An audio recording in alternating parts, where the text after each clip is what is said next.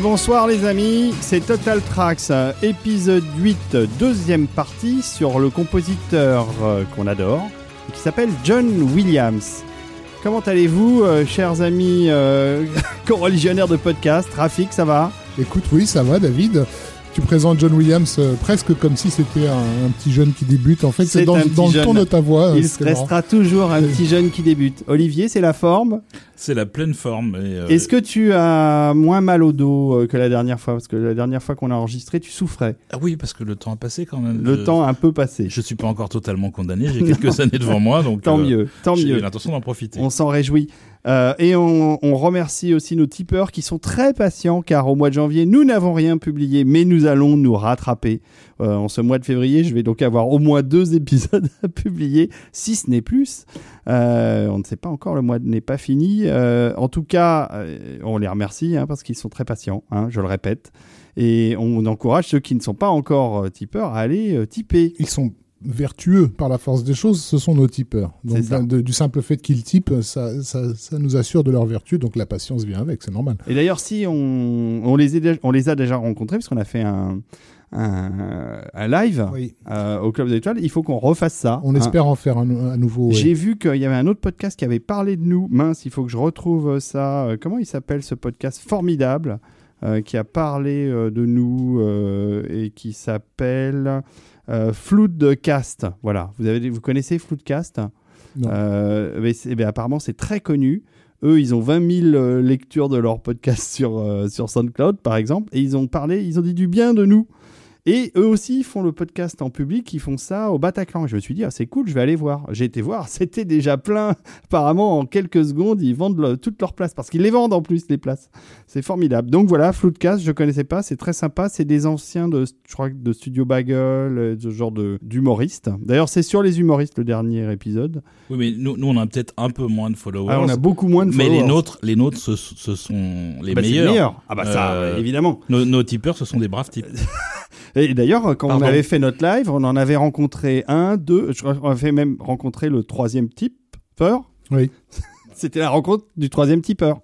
Bon, on va y Oh, aller. Hein. Allez, allez, un peu d'humour. C'est, en plus, on reste dans la thématique John Williams. Moi, je dis, j'arrive à faire rire Olivier, c'est, mon plaisir. Je précise, on n'a pas bu ou pris de trucs Non, avant. pas du tout. On est, on est juste saoulé par le boulot. Vous n'avez pas l'image, donc vous ne pouvez pas voir mon regard condescendant depuis 5 minutes. Bon, en tout cas, je remercie beaucoup Floodcast. C'est pas les seuls à parler nous. Il y en a eu d'autres. D'ailleurs, je devrais les citer. Il faudrait que je reprenne euh, la liste des gens qui nous ont, qui ont parlé de notre podcast ou qui ont dit que c'était bien. ça, ça fait vachement plaisir. Et pareil, sur les réseaux sociaux, il y a plein de gens que je ne connais pas qui découvrent notre podcast et qui en disent du bien. Et donc, on, comme ils citent euh, Total Tracks ou Graphic ou moi-même ou toi, Olivier, euh, dans leurs messages, je vois passer euh, sur mes fils d'actualité. Oui, mais d'ailleurs, sur Underscores, euh, sur le, le forum d'Underscores, Oui. il y, y a beaucoup de commentaires aussi, il y a beaucoup de gens qui suivent. Et, d'ailleurs, je les remercie personnellement parce qu'en plus. Euh, Ouais, bah, Euh, tu, ils tu te sens concerné puisque tu, Voilà. tu, tu t'occupes d'underscores.fr, je crois. C'est ça. Exactement. C'est ça, et on avait été cité aussi euh, au moment où je vous ai rejoint, euh, au mois d'août, le site d'un journal, un, un gros journal, je sais plus lequel, où on oui, était dans le, vrai, le- le dans top, la sélection. Je crois que c'est le Figaro. 10, top 10 des podcasts à écouter cet été. Donc c'était Exactement. quand même pas mal. C'était, c'est très sympathique. C'était euh, l'année dernière, hein, où- où, euh, par contre, j'ai plus le nom de l'émission et ça m'énerve. Il y avait une émission avec deux présentateurs. avec, euh, avec euh, Nico Pratt et Joe Hume, oui, tout à fait, qui avait fait un, un- un épisode consacré à, Total Tracks. C'était super sympa. Et Bah voilà, non mais ouais. quand je disais que j'avais une liste de remerciements à faire, et je vais essayer d'y penser pour la prochaine fois parce que C'est c'est vrai. sur euh, leur émission, donc c'est une émission sur les podcasts qui passe sur MCM. C'est MCM, Voilà, c'est ça. tout à fait. Et le titre va me revenir évidemment euh, Tout à l'heure. quand je serai sorti. Tu nous le diras. Mais, euh, mais on les remercie parce que c'était très agréable. On, on venait à peine de démarrer le podcast. C'était très encourageant. pouce. Bon, Bon. On, a- on attaque en musique et on vous en parle après. Ah oui, oui, ça. On attaque en musique et on en parle après. Bah d'accord, bah, Voilà. c'est parti. Quelque chose de, de- De surprenant d'énorme dans la carrière de John Williams. Bah oui, parce Parce que déjà, on resitue parce qu'on s'est on s'est quitté la dernière Oui, fois on s'est donc, quitté sur, avec euh, Dracula. avec Dracula, partition magnifique et aussi très emblématique du John Williams de, de l'époque, euh, où, où il est vraiment en, en pleine création de légende. Hein. Euh, Dans les années 80, il y a euh, enfin quasiment coup sur coup euh, l'Empire contre-attaque, euh, Les euh, Aventures Aventures d'Arthur d'Arche perdue, E.T.. Bon, voilà quoi. Il y avait John- eu Superman. John Williams, si tu veux, pour, pour à peu près n'importe qui, ça devient, c'est un peu les années, la fin des années 60 de Morricone, quoi. C'est ça. Et, euh, et effectivement, au milieu de, ce, de cette construction de légende, Il y a ça. Une merveille que Olivier va se faire un plaisir de vous présenter. Et, et qu'on avait écouté d'abord et Qu'on donc va, va écou- va écouter d'abord, c'est mieux.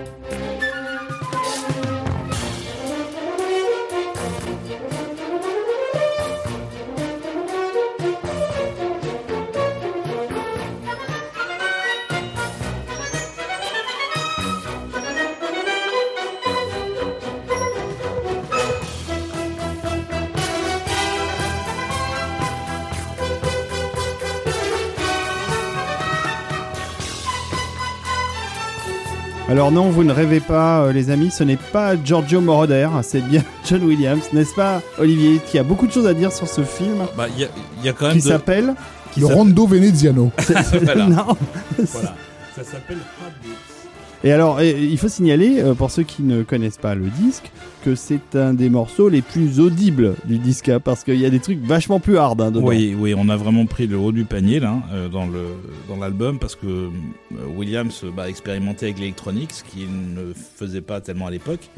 Euh, à partir qu'il de n'a pas tellement fait après. bah, à partir de là, il en mettra toujours un peu. Il y en a quasiment tous ses scores en fait. Mais c'est c'est c'est très discret et c'est vraiment Oui, pour pour- Beaucoup plus discret que Goldsmith. pour accompagner l'orchestre. Il s'en sert comme un instrument, mais c'est vraiment très en retrait. Mais il y en a dans tous les Star Wars euh, post, euh, Post- première, première première trilogie. Il y en- y, a. euh, faut pas se dire que John Williams n'en fait jamais. Il y en a, il y en a très souvent, mais pas notable comme ce qu'on a là euh, dans, dans Hard Ah oui. Surtout que là, on vous a mis un, un- un morceau qui démarre au synthé, mais qui fait rentrer l'orchestre progressivement. Euh, alors qu'il y a, il y a d'autres pièces sur le disque euh, et dans le film qui sont euh, totalement synthétiques. Alors le film, euh, Oui, c'est- graphique. C'est un de tes films en préférés, fait. je crois. Non, ouais, je suis sûr de l'avoir jamais vu en entier, j'ai vu des bouts. C'est un film tellement admirable que- qu'il n'est pas sorti euh, chez nous, en France, Ouais. jamais. Non. Euh, alors que c'était quand même une production euh, Une grosse de- grosse je dirais pas grosse mais en tout cas une production de major puisque c'est Universal Andy Kaufman Mm. qui était à l'époque au sommet de sa gloire euh, télévisuelle en fait il avait été découvert au Saturday Night Live Andy Kaufman pour faire brièvement c'est le personnage que Jim Carrey interprète dans Man on the Moon Ah oui, c'est vrai, c'est lui, oui, c'est film euh, film euh, hautement recommandable ça. Ouais, voilà, Forman. une espèce de météore de l'humour non-sensique américain qui est arrivé à la, donc à la fin, à la fin des années 70 et qui a vraiment tout déchiré sur son passage. Qui était un, un fou, euh, mais un fou génial. Ce qui s'est passé, en fait, c'est une conjonction, comme souvent hein, sur ces projets euh, absolument euh, délirants, une conjonction de, de divers intérêts qui ne voient pas qu'ils n'ont pas les mêmes intérêts, en fait. C'est-à-dire que Universal voulait absolument faire un film euh, avec Andy Kaufman. À côté de ça, leurs tests euh, sur des groupes, euh, comme ils aiment bien en faire, euh, de l'époque, leur avaient euh, confirmé que les enfants aimaient bien les robots.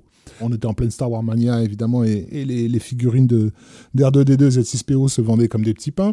D'où cette idée de faire un film avec Andy Kaufman et des robots. euh, sauf qu'Andy Kaufman, pour le resituer, c'est quelqu'un qui généralement attaque euh, le média par lequel il, euh, transite. C'est-à-dire qu'en fait, tout ce qui avait fait son succès à la télé, c'est que c'est qu'il déchiquetait toutes les règles sur lesquelles la télé de l'époque reposait. La fameuse illusion l'écran qui est entre le spectateur et, et la fiction volait en éclats avec Andy Kaufman en fait. C'est un humour très agressif pour cette raison-là. Et donc euh, Andy Kaufman lui voit même pas l'idée de faire un film qui serve son image. Il est là pour faire un film qui va défoncer jusqu'à l'idée de film. Et en Et, plus et il a ça- réussi. et en plus de ça, il s'a- il il s'adjoint les services d'un réalisateur un peu punk qui vient du cinéma d'exploitation qui était, qui était Alan Arkush, qui, qui avait jusque-là l'habitude de travailler avec des petits budgets. Pour le resituer, c'était le, le réalisateur des Gladiateurs de l'an 2000, ouais, absolument mémorable, qui, qui sortait d'une comédie musicale punk avec le groupe Ramones là, qui s'appelle Rock'n'Roll High School. Là-dessus, comme il est question de robots, un des producteurs, Michael Phillips, qui a produit euh, Rencontre du troisième type, se dit tiens, je vais faire appel à mon pote euh, John Williams. Euh, Il nous a fait un super score sur euh, sur Rencontre, donc il n'y a pas de raison. Il sait utiliser aussi les, les synthétiseurs et les sonorités un peu bizarres. Donc tu, tu vois comment tout se met en place. Il faut aller voir les images de Art Beeps, c'est quand même. C'est improbable. Ça fait, ça fait peur. C'est totalement un problème. Mais au fond, c'est C'est une espèce de pré-homme bicentenaire. Mais en bien plus laid, hein, parce que l'homme bicentenaire, c'était pas réussi, mais c'était c'était quand même mieux. Ah non, mais c'est, c'est, vous pouvez pas imaginer sans, sans voir le truc. En fait, on a des robots qui sont joués par des, par des humains euh, avec un peu de costume, un peu de maquillage, euh, alors que pourtant c'était quand même Stan Winston aux, ah non, mais aux- il y aux avait de effets hein. spéciaux. Et Albert Whitlock, enfin il y avait, il y avait, il y avait du bon monde, mais euh, le résultat n'est pas du tout à la hauteur de la somme de talents qu'ils ont sur le film. Et donc le thème qu'on a entendu là, c'est le thème d'un personnage qui s'appelle Crime Buster, qui poursuit le couple de robots euh, qui sont les héros du film, qui se sont euh, évadés d'une usine de recyclage. Et Crime Buster, c'est un croisement entre un Dalek et la voiture de K2000. Donc c'est absolument ridicule. Et donc quelque part merveilleux. Mais en tout cas, l'image de C'est une sorte d'assez passer quoi. Pour ceux qui connaissent les véhicules de l'époque. C'est un harakiri, euh, ce film. De toute façon, Andy Kaufman, il était motivé aussi par un geste sui- suicidaire. Et ce qui est intéressant, c'est que, enfin intéressant pour l'anecdote, euh, Andy Kaufman avait créé un personnage très célèbre qui s'appelle euh, Tony Clifton. Donc, si vous avez vu la biographie euh, que lui est consacrée, vous voyez de, de qui je parle. Et il était question à l'époque que Tony Clifton fasse l'objet d'un film qui s'appelait, euh, qui se serait appelé The Tony Clifton Mais l'échec sans appel de, de Art a condamné toute production postérieure avec les films d'Andy Kaufman. On est quand même dans le cas d'un film qui a fait d'une superstar une persona non grata au niveau des, des majors hollywoodiennes pour euh, les années qui lui, qui lui restaient à vivre. C'est-à-dire assez peu puisqu'il est mort trois ans après. Mm. Et donc, du coup, euh, par la force des choses, le film ayant été un, un four total et sorti dans, dans très peu de pays, je crois, voilà, les États-Unis et l'Allemagne en gros, Mm. évidemment, pas question d'avoir un album euh, ou un disque qui se balade. Et donc, pendant longtemps, ça a été pour les, pour les amateurs de musique de film un, un point d'interrogation, en fait, dans, dans la carrière de Williams. Mais Williams, C'est quoi il s'amuser à faire ça. Bah, Oui, j'imagine, euh, surtout qu'il l'a fait très vite. mais- Oui, curieusement, il le joue jamais en En concert. tout cas, allez voir les images, vous en trouverez plein. Andy Kaufman, Art Bips euh, sur YouTube, il y a même des extraits. C'est vrai que c'est complètement improbable et, et regardable, hein, on peut le dire. Euh, Mais par contre, le morceau suivant, le film suivant, l'année 1982, puisque là nous étions en 81, on, on a laissé de côté 1980, mais c'est vrai que à cette époque, John Williams était très occupé avec des films, avec des euh, classiques, avec des que gros tout le monde classiques connaît, que ouais. tout le monde connaît, exactement. 1982, hein, euh, un film euh, avec un acteur que moi personnellement j'aime beaucoup, malheureusement disparu, euh, c'est Christopher Reeves, qui Ouais. veut parler de Monsignor. Alors, Monsignor, c'est un film qui s'est fait un petit peu, euh, comment dire, pour surfer sur le succès d'un énorme d'un livre aujourd'hui, euh, j'espère oublié, qui était sorti en 1977, qui s'appelait Les oiseaux se cachent pour mourir, Oui, c'est vrai. qui ensuite est devenu une série télé euh, en 83, je crois, avec Richard Richard, Chamberlain. Chamberlain. Donc voilà, sur les amours d'un curé, enfin bon, le, vraiment le, le truc un peu pour ménagère, quoi. Totalement pour ménagère. On est un peu dans cette, dans cette optique avec Monsignor, puisqu'on donc on suit la, carrière et la montée en grade d'un petit curé qui va devenir euh, évêque et intégrer le Vatican. Matinée du parrain, parce que on, on avait quand même eu le succès des parrains juste avant, donc euh, qui dit C'est un Vati- gros mélange. voilà, qui dit Vatican dit mafia, affaire louche et tout. Donc Ouais. on a à la fois ses amours. euh, donc il y a- il y, a Geneviève Bujold. Il euh, paraît qui- qu'il qui mange des pâtes à un moment. Euh, probablement. Et donc c'est un film qui s'est fait un petit peu euh, à la va comme je te pousse, avec un réalisateur à la barre qui était complètement complètement largué, Encore très opportuniste et qui a été vraiment euh, mal fait tout simplement, qui a, qui a eu un, un accueil euh, absolument déplorable au niveau alors au niveau de la critique clairement et au niveau du box office on n'en parle même pas. C'est basiquement c'est un, un produit télé à peine à peine amélioré, mais avec euh, une musique euh, de luxe puisque donc John oui. Williams était déjà à l'époque euh, devenu un produit Une de luxe star. quoi, une star. Mais le film est tellement mauvais que, comme ça arrive souvent, ça dessert la musique en fait. Ouais, Euh, une belle musique sur un film catastrophique, c'est la, la musique en paye le prix hein, d'une certaine façon. Et donc, le score de John Williams a été nommé aux Radio Awards de la pire musique de film de l'année 1982. Donc moi j'aime beaucoup les Radio Awards parce qu'ils permettent un peu de, de revenir sur euh, ce qu'ont été la, la réception de certaines choses à une époque. Des fois c'est difficile aux gens de leur expliquer que Stanley Kubrick était pas tellement aimé et pour cause il était nommé lui euh, pire réalisateur de l'année euh, aux Radio Awards ou De Palma ou Ouais. Friedkin Verhoeven, ou. Verhoeven, enfin les Wachowski. Enfin les Radio Awards c'est pratiquement une boussole qui indique le sud. Et donc là encore une fois ils sont fidèles à eux-mêmes. Ils ont nommé John Williams pire compositeur de l'année pour la musique que vous allez entendre.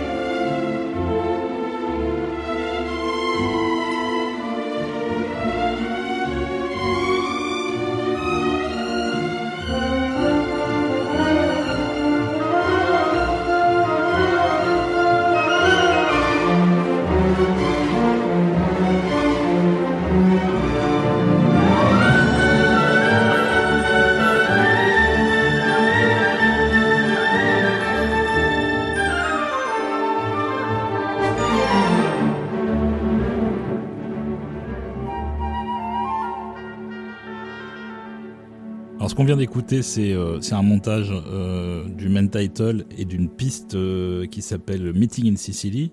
Et ce qui est intéressant, c'est que cette pièce est très très proche, même thématiquement, d'un morceau que Williams avait composé pour le Boston Pops. C'était une commande du Boston Pops euh, qui s'appelle Esplanade Ouverture. Mhm. Il travaillait en même temps dessus il avait un agenda tellement chargé qu'il y a une espèce de porosité entre, entre le morceau tel qu'il a fini dans le film et le morceau qu'il a écrit en parallèle pour le, pour le concert. Ça, on peut le dire en général sur les musiques de Williams.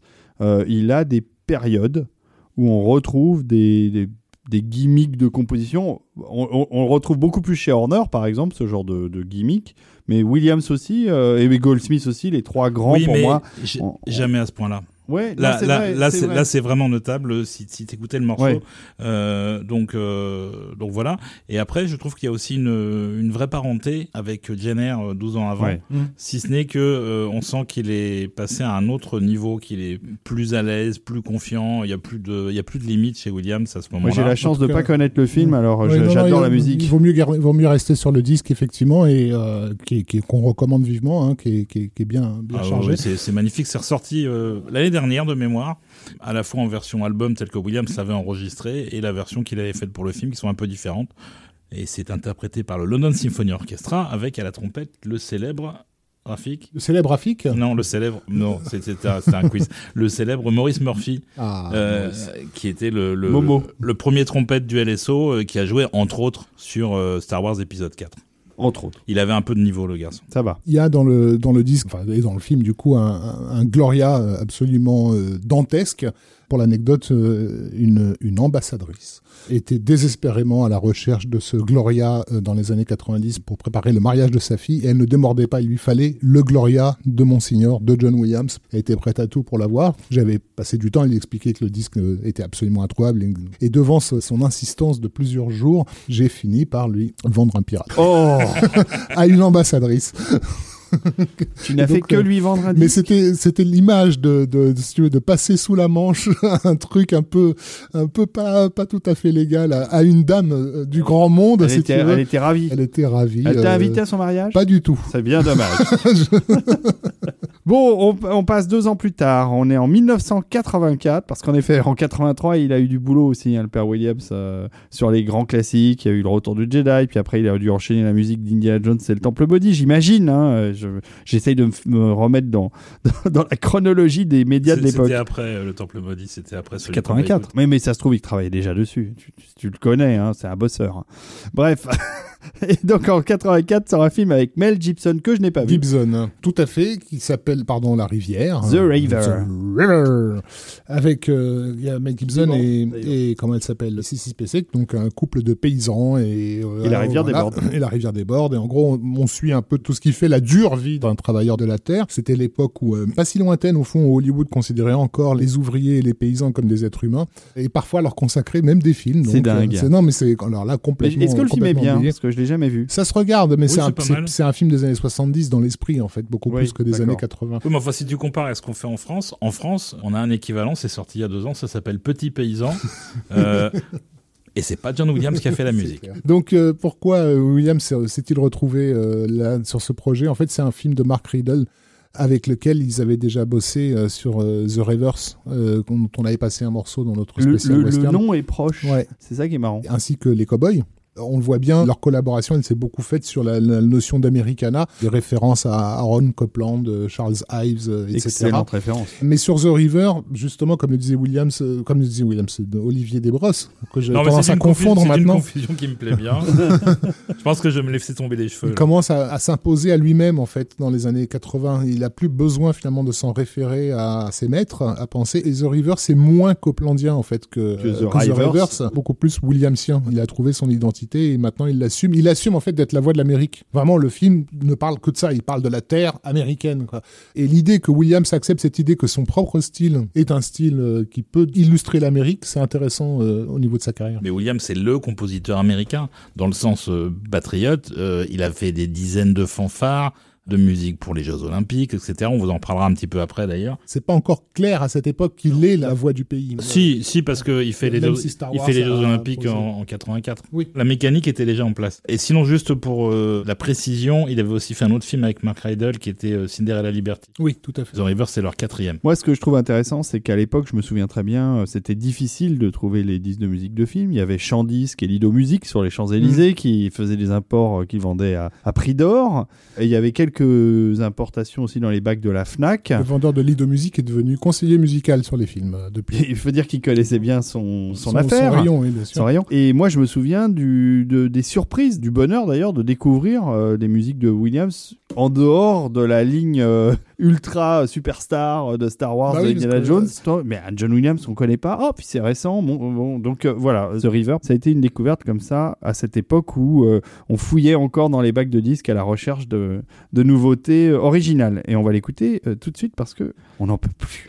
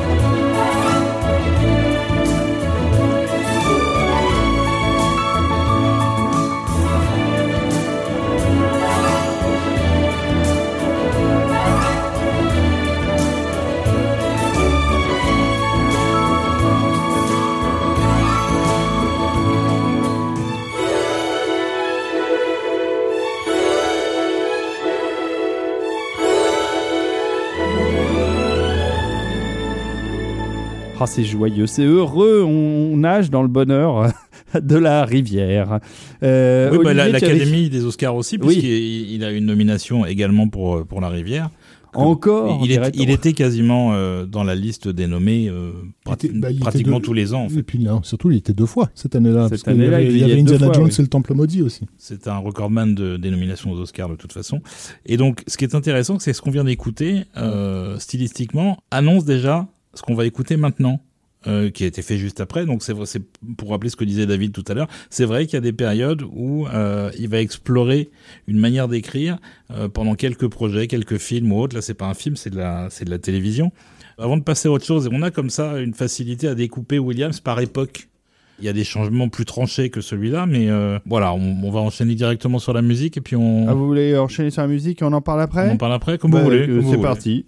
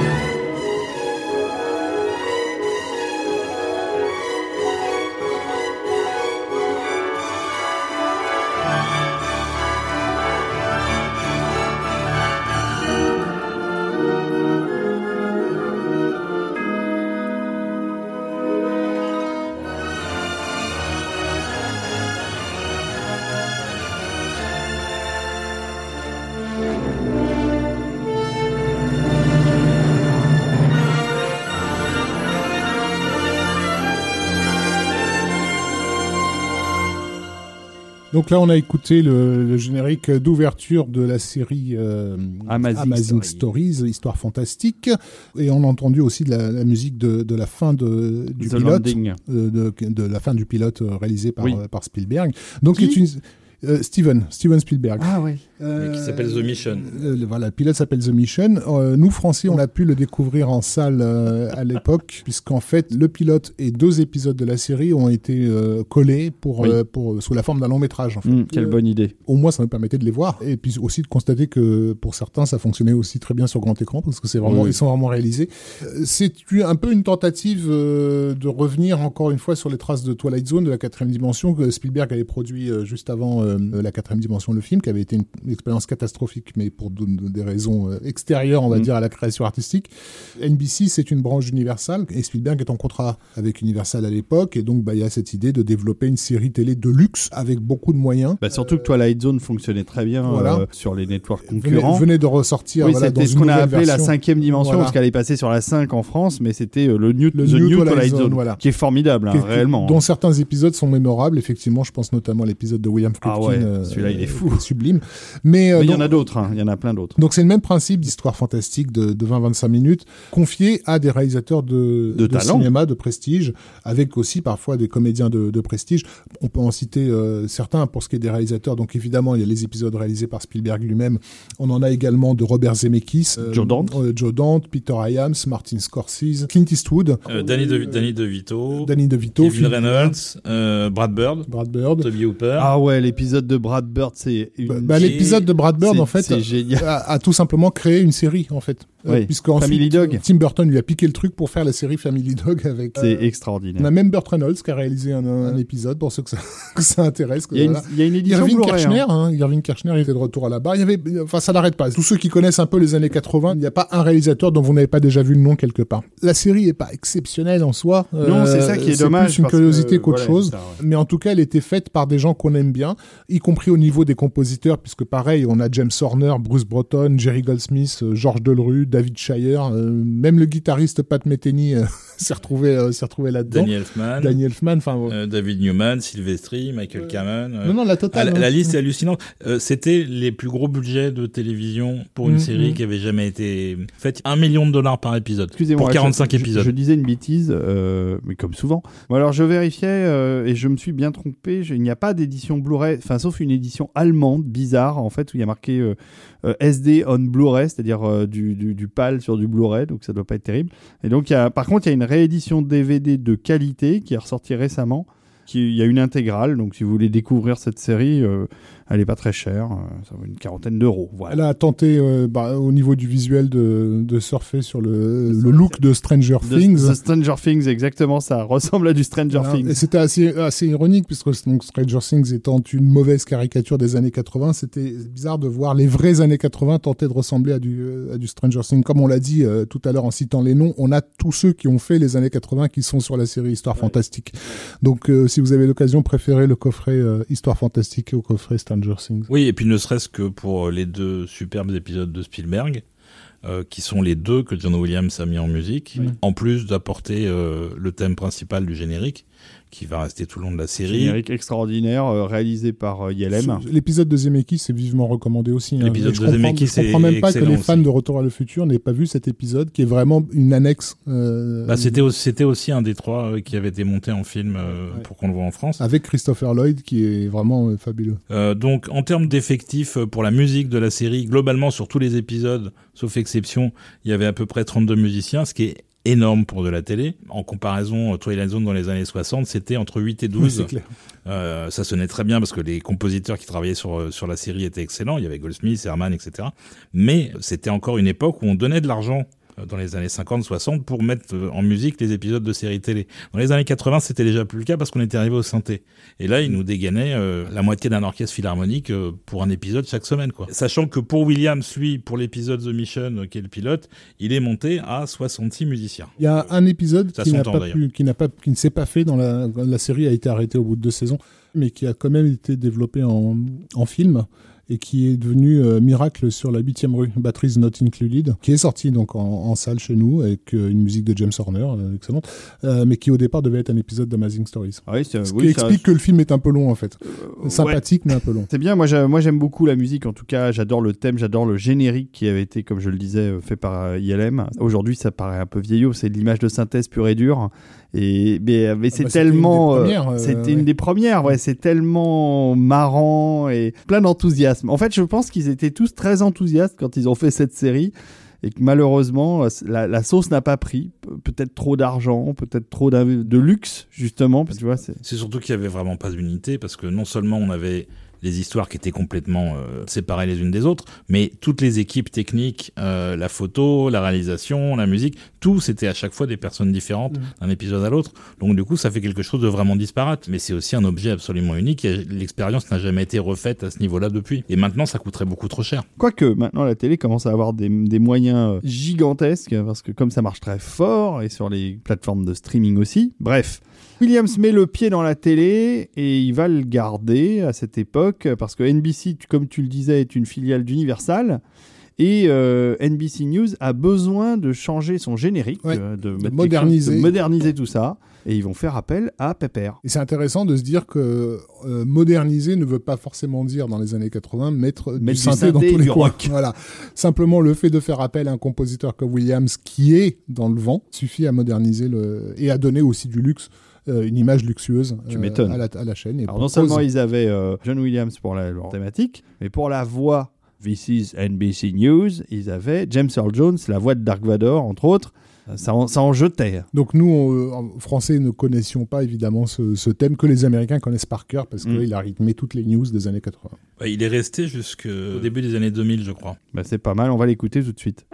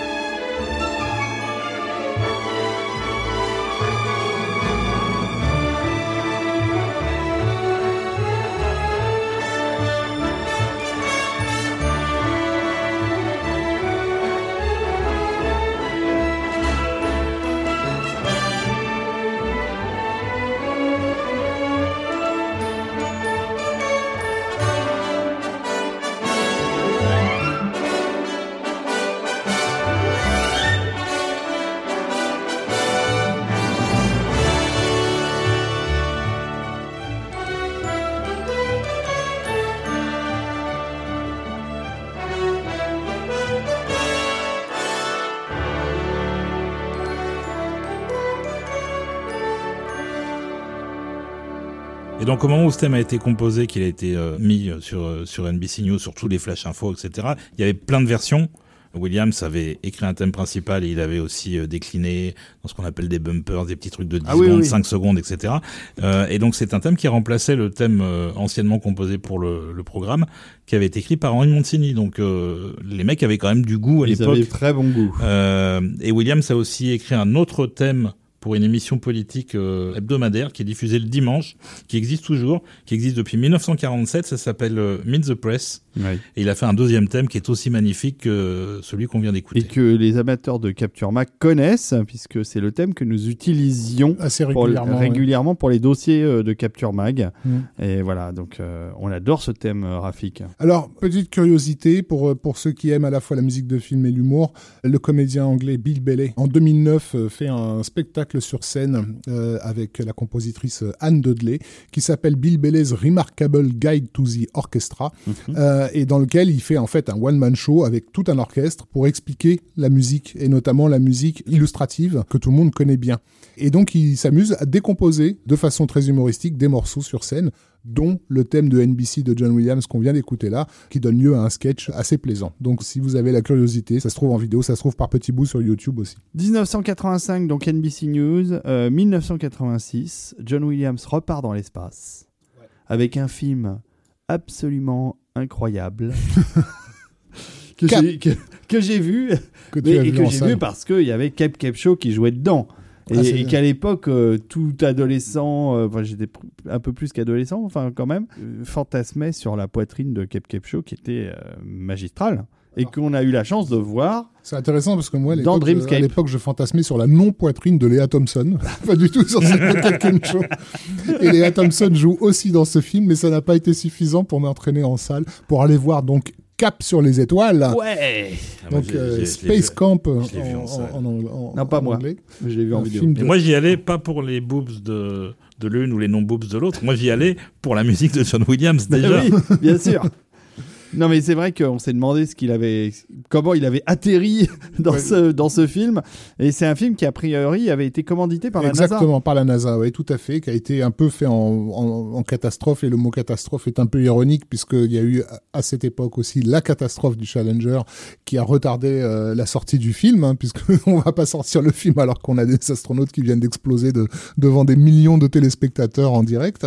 Donc ça, ça a beaucoup retardé le truc, et en plus le tournage a été hyper compliqué, parce qu'il y a, il y a des, notamment des, des vraies scènes en apesanteur, euh, ça veut dire tourner dans des avions euh, en chute Oui. libre, etc. Mm. Enfin bon, bref. Et Il y a aussi des incrustes pourris, et il y a aussi Voilà. des enfants qui jouent mal, et c'est le, vraiment le, terrible. le- le pitch, l'idée c'est qu'il fallait donner envie aux enfants de devenir astronautes et donc le pitch est complètement improbable aussi. Basiquement, c'est des gamins qui visitent une euh, Bah, Space Camp, euh, parce voilà, que Space Camp ça Voilà. existe. hein. qui Euh, visitent un, un- comment ça s'appelle un, Une accident- navette, voilà, une navette. une Une navette qui accidentellement décolle.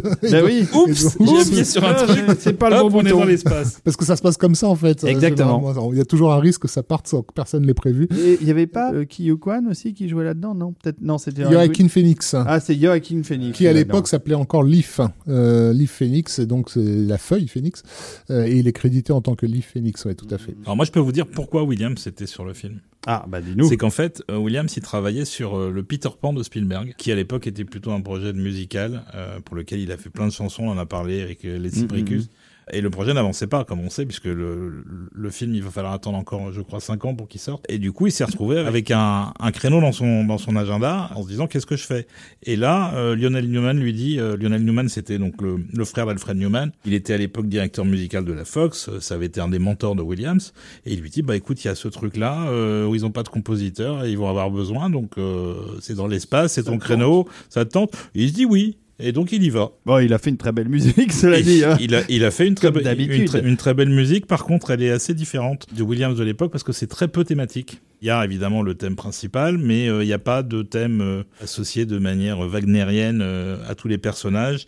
Euh, Il y a que l'espèce de d'abominable, insupportable robot euh, Oui. euh, qui, a son thème propre, euh, mais c'est à peu près le seul. Et il y a du synthé. Et il y a un peu de synthé. On va pas écouter ça, on va écouter un morceau euh, qui nous, va nous faire planer. Euh, tu veux rajouter quelque chose Oui, euh, alors on a pris le morceau planant, d'accord. Donc on n'aura pas les fanfares euh, qu'il y a dans, le disque, mais c'est intéressant de noter que à cette époque-là, donc comme Olivier, là, on a parlé tout à l'heure, John Williams avait fait l'ouverture des Jeux Olympiques de, de Los Angeles, et en fait on en retrouve des, Ah oui, des- le des thème, traces, euh, voilà, et notamment à l'ou- des faux voilà, airs. L'ouverture, euh, vraiment des faux airs d'ouverture de, de Jeux Olympiques. Il était tellement éminemment euh, sportif comme thème que, euh, de façon incidentale, Canal Plus à l'époque utilisait le thème de Space Camp pour ses matchs de foot. Donc si vous avez regardé Canal Plus en 86, vous connaissez en partie la musique de Space Camp. le ouais. thème principal de Space Camp. D'ailleurs, on peut vous recommander, comme un peu tous les disques qu'on écoute là aujourd'hui, mais d'aller euh, écouter l'intégralité euh, de Space Camp parce que c'est quand même un chouette album euh, de Ah, John Williams. sacrément chouette, ouais.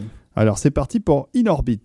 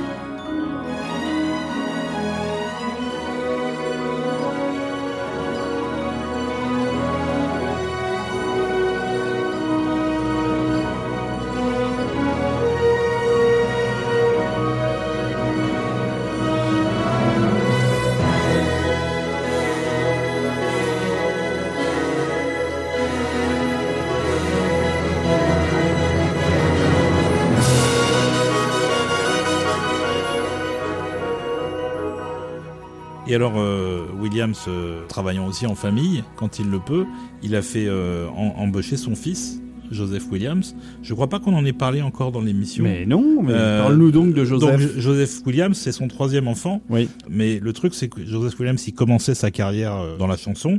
Donc, il a écrit trois titres pour, euh, pour Space Camp. Euh, et il est devenu, euh, de 86 à 88, le chanteur du groupe Toto, qu'il a ensuite quitte- requitté pour les rejoindre. Et il est de nouveau le chanteur de Toto depuis euh, 2010. Un chouette groupe, Euh, Toto. Donc, euh, donc, vous connaissez tous, plus ou moins, euh, sans le savoir, Ah la oui. voix de, de Joseph Williams, qui a d'ailleurs travaillé sur euh, pas mal d'autres films euh, en, en sous-main avec son père euh, euh, sur la partie chanson. C'est le seul des enfants Williams qui a fait quelque chose dans la musique, a priori? Tu vois, je, je suis honnête, je, je- je ne sais pas. Je ne C'est sais pas pas, grave. Je ne sais pas. C'est pas grave, on ne t'en veut pas, Olivier. Tu sais, tu- on ne peut pas tout savoir. Et donc, ce score de John Williams, c'était le dernier score de, de Johnny à sortir en vinyle à l'époque, puisqu'on passait au CD. Il n'est pas sorti en CD à l'époque. Le vinyle, euh, le film n'a pas, mar- pas marché tellement, le vinyle non plus, donc il a été retiré du marché. C'est devenu super rare. Et il a été réédité en 92 au Japon à 1000 exemplaires. C'est mon édition. C'est devenu ultra rarissime en, que l'espace de, quelques mois. J'ai l'édition d'époque, moi. Euh, Et il a finalement été réédité dans une vraie édition euh, rallongée, euh, officielle, on va dire, euh, accessible de partout dans le monde, en 2010 seulement. Tu veux dire que mon vinyle d'époque est rare? Oui. Et moi, j'ai mon bordereau japonais. Oh, c'est beau, c'est beau. Mais le vinyle était joli, euh, la pochette était jolie, parce qu'il y avait Kate Capshaw en gros.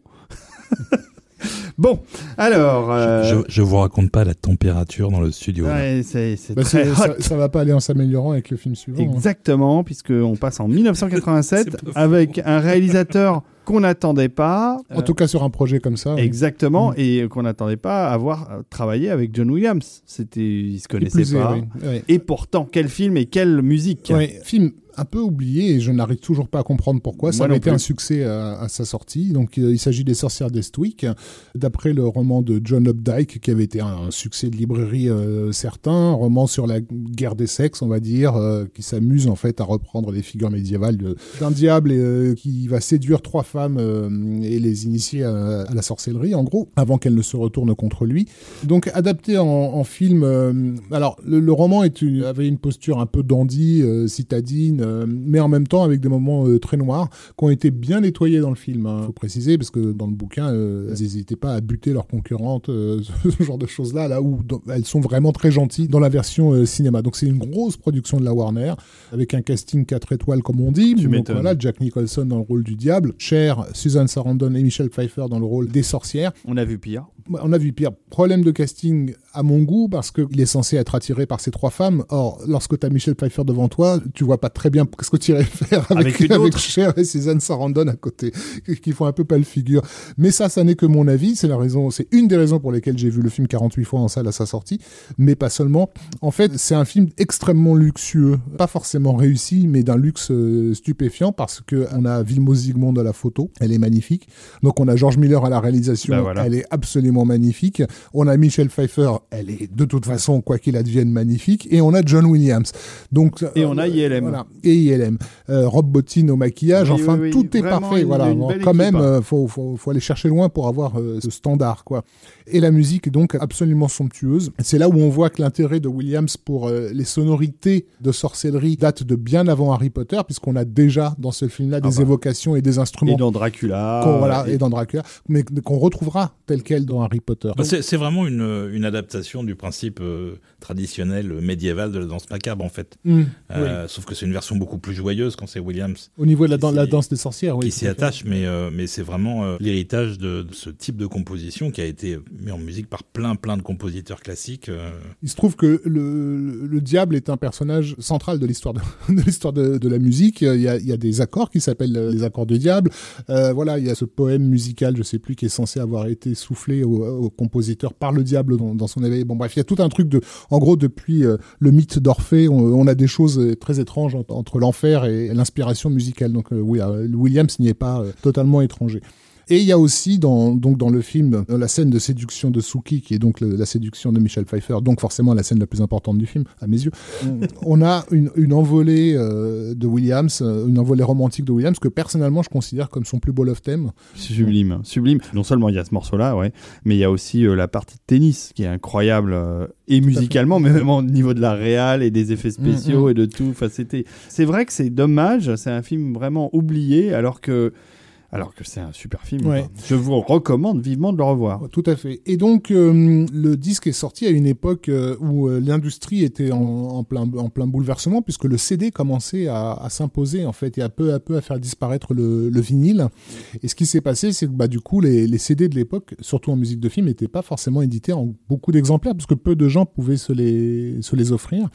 Et une fois que c'était épuisé, c'était épuisé. Donc, Ouais. la musique des Sorcières d'Estwick en CD, elle a très vite disparu. Oui. Et dans les 10-15 années qu'on suivit, c'était un des albums les plus recherchés par les collectionneurs de musique de film. Et je crois qu'il avait atteint la somme coquette de 10 000, 10 000 francs. Donc euh, en euros, je sais plus combien ça 1500. fait, 1500 euros. quoi.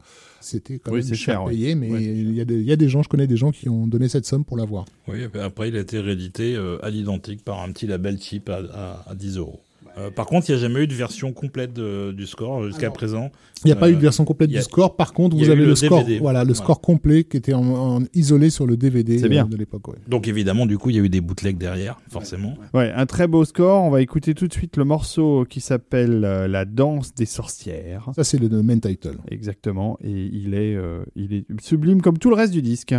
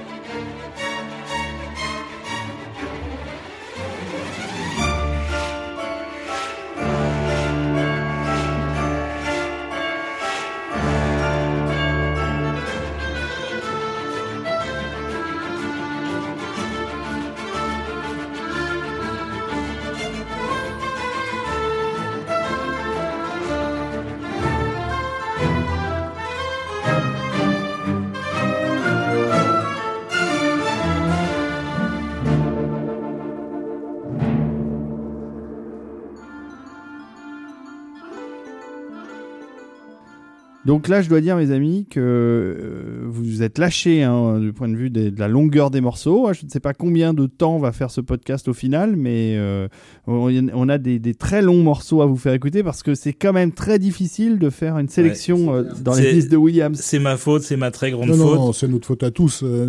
Quand un album comme Les Sorcières d'Estwick, où basiquement chaque morceau est un c'est chef-d'œuvre. c'est ça, c'est que déjà c'est Bah, difficile d'en mettre qu'un seul. Oui. Donc souvent on essaie de combiner un ou deux, un ou deux thèmes différents, mais en plus c'est très difficile de couper du Williams. Tu prends du Zimmer, tu peux le couper comme tu veux. C'est Pourquoi Zimmer? C'est écrit non parce que c'est écrit pour ça. Oui. C'est écrit pour être malléable et remonter facilement à l'image. Williams, il, il écrit euh, euh, avec un, un chronomètre dans la main, donc euh, comme Oui. en plus c'est très très finement orchestré, dès que tu coupes, tu essaies de faire un fondu avec autre chose, ça marche pas parce que parce que c'est trop écrit. Il y a un truc qu'on n'a pas encore dit euh, sur Williams euh, et qu'on peut dire maintenant. Quand il travaille sur des films de Spielberg ou même sur les productions de Lucas, On peut imaginer que leur connivence fait qu'il travaille bien, il fait un super boulot, etc., etc.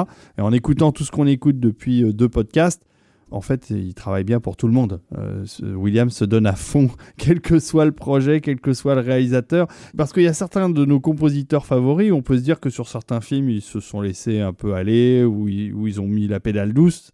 Euh, Williams, non. Williams, c'est à 100%. Il justifie son salaire euh, exorbitant. euh, Euh, en général, quand tu te payes Williams, déjà, tu, voilà, tu mets la main à la poche quand même, mais Ouais. tu sais pourquoi tu, mets la, tu la mets. Quoi. ouais. Non, c'est un vrai professionnel, hein, jusqu'au bout des ongles. on passe en 1988. Oui, une dernière petite mention. Euh, les Sorcières des Swick a eu aussi une nomination à l'Oscar. Encore une. Encore une. Euh, 1988, un film euh, oublié, lui aussi, euh, peut-être oubliable d'ailleurs, euh, parce que je m'en souviens plus très bien, je l'ai vu. Moi, je en, regard- en regardant l'affiche dans le métro. C'est ça. Et pourtant, c'était les copains, non Euh, C'était Laurence. Kasdan. C'était Laurence Kasdan Oui, ceci expliquant cela, voyageur malgré lui. Donc, je, sais, je, moi, je l'ai pas vu personnellement. Je, Moi, je déjà, l'affiche m'endormait. Donc, euh, Je l'ai vu, je l'ai vu, euh, comment dire Bah c'est chiant. Voilà. voilà, on l'a dit. Voilà. On a fait le tour du film. C'est c'est chiant parce qu'en plus William Hurt étant un, comé- un comédien déjà très étrange au départ, euh, on a beaucoup beaucoup de problèmes d'identification euh, avec le héros de l'histoire. Par contre, euh, Williams, lui, n'a pas eu de problème. Non. Non, non, Une fois il, de a, plus. il a fait un bon boulot. Il y a même, je me souviens même d'un plan d'effets spéciaux d'ILM qui était assez joli. Euh, J'ai pas un mauvais souvenir du film, mais j'en ai pas vraiment de souvenir à part ce plan-là. C'est très très très effacé dans ma mémoire, j'avoue. C'est pareil. Euh, mais alors, euh, ça devait pas être Williams au départ, puisque Kasdan avait déjà fait Body Hit, La fièvre au corps avec, avec John Barry. Il avait fait Les copains d'abord, Mm. The Big Chill sans score avec euh, pléthore de chansons. Et il avait fait Silverado, Silverado. avec Bruce Breton. Et Oui. c'était super bien passé avec Breton. Ah bah, c'était tellement bien. qui s'était effectivement donné à fond et donc euh, ils étaient repartis pour faire euh, Voyageur malgré lui avec lui. Et il y a même eu une session d'enregistrement avec Broughton euh, où il a enregistré des arrangements qu'il a fait avec un orchestre de chambre de composition de Bach, euh, le clavier bien tempéré, etc. Et, et- et pourquoi Il s'est arrêté? Parce que bon. Et alors, on n'a pas le détail vraiment de pourquoi, mais il y a eu ce qu'on appelle là-bas des différences créatives, c'est-à-dire qu'ils se sont engueulés. Ah, pour, une raison que j'ignore, et du coup, euh, Kasdan connaissait bien Williams, hein, il avait produit euh, et écrit euh, sur pas mal de films sur lesquels Williams a travaillé, il y avait l'Empire contre-attaque, il y avait euh, de la L'Intérêt perdu, etc. Oui, c'est euh, quand je dis les copains, oui, ça faisait partie, ils faisaient partie entre guillemets de la famille euh, Lucas Spielberg de l'époque, quoi. Et ça paraissait pas an- anormal que Williams travaille sur un de ses films. Et c'est vrai que c'est dommage pour, euh, c'est vraiment dommage pour Bruce Breton. J'ai revu euh, Silverado il y a pas longtemps et c'est un film absolument extraordinaire. Encore un film mésestimé.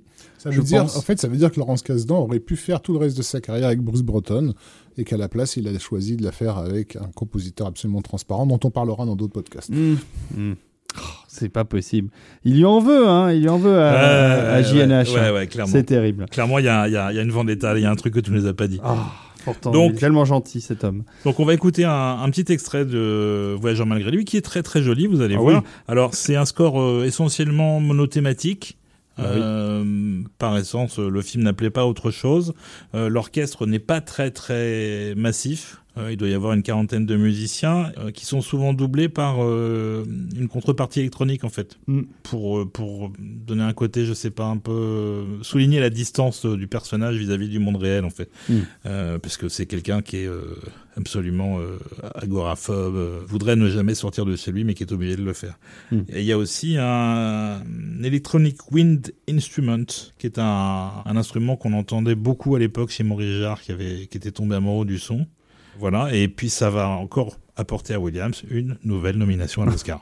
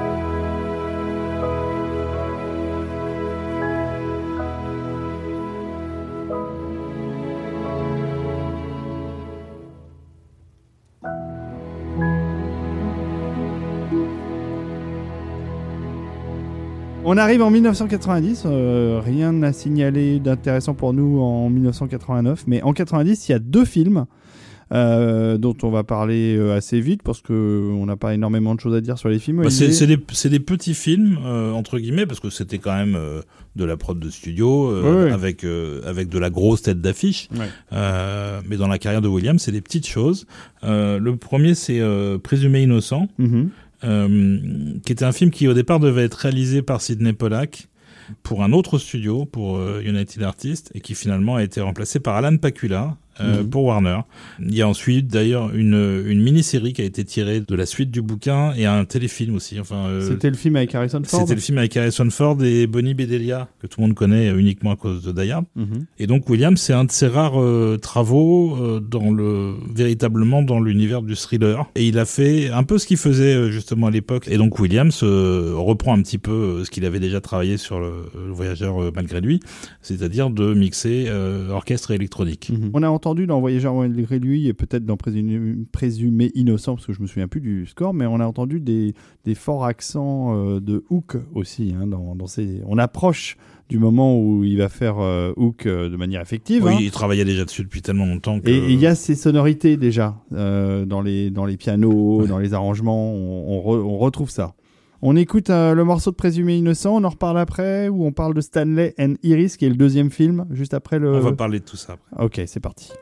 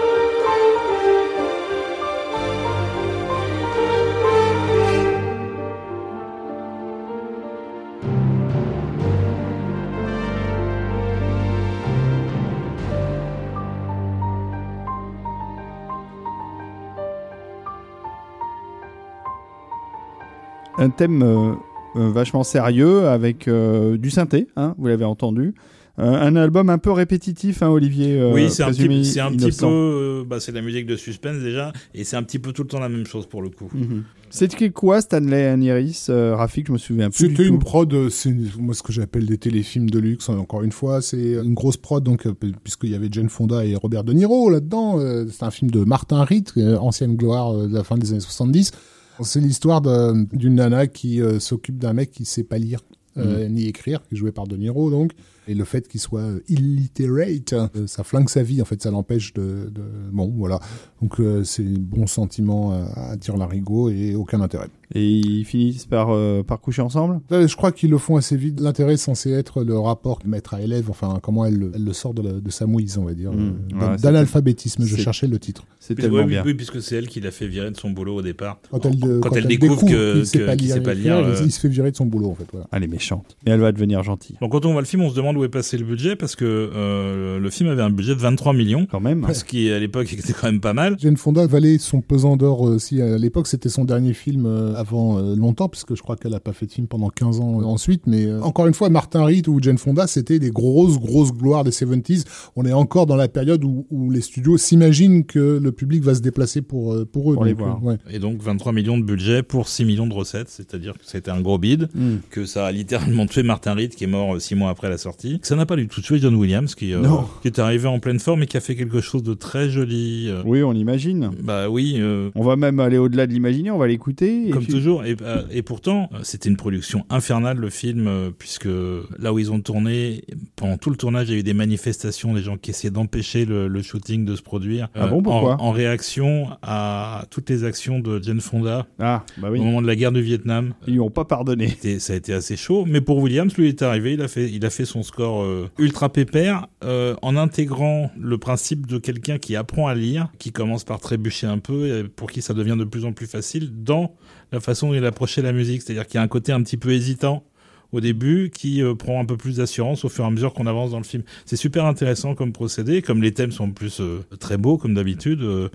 pour le coup, contrairement à Présumé Innocent, l'album s'écoute très très bien. Il est même sorti en version complète il y a pas Mm. très longtemps, il y a 2-3 ans, et c'était pour moi en tout cas une vraie redécouverte. Ah bah écoute, c'est parti.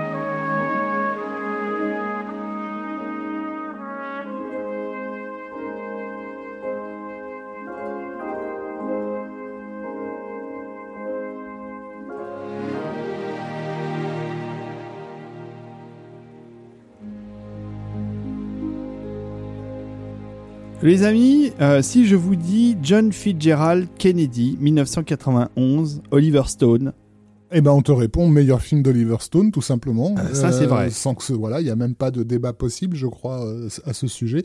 Euh, donc euh, Stone. euh, Ah si, Hannibal quand même. même pas Wall Street? Euh, Stone a construit euh, à l'époque sa carrière sur euh, une façon de revisiter l'histoire qui était encore contemporaine des États-Unis, donc de la fin des années 60, euh, sous un angle extrêmement euh, critique. C'est quelqu'un qui les a vécus ces années-là.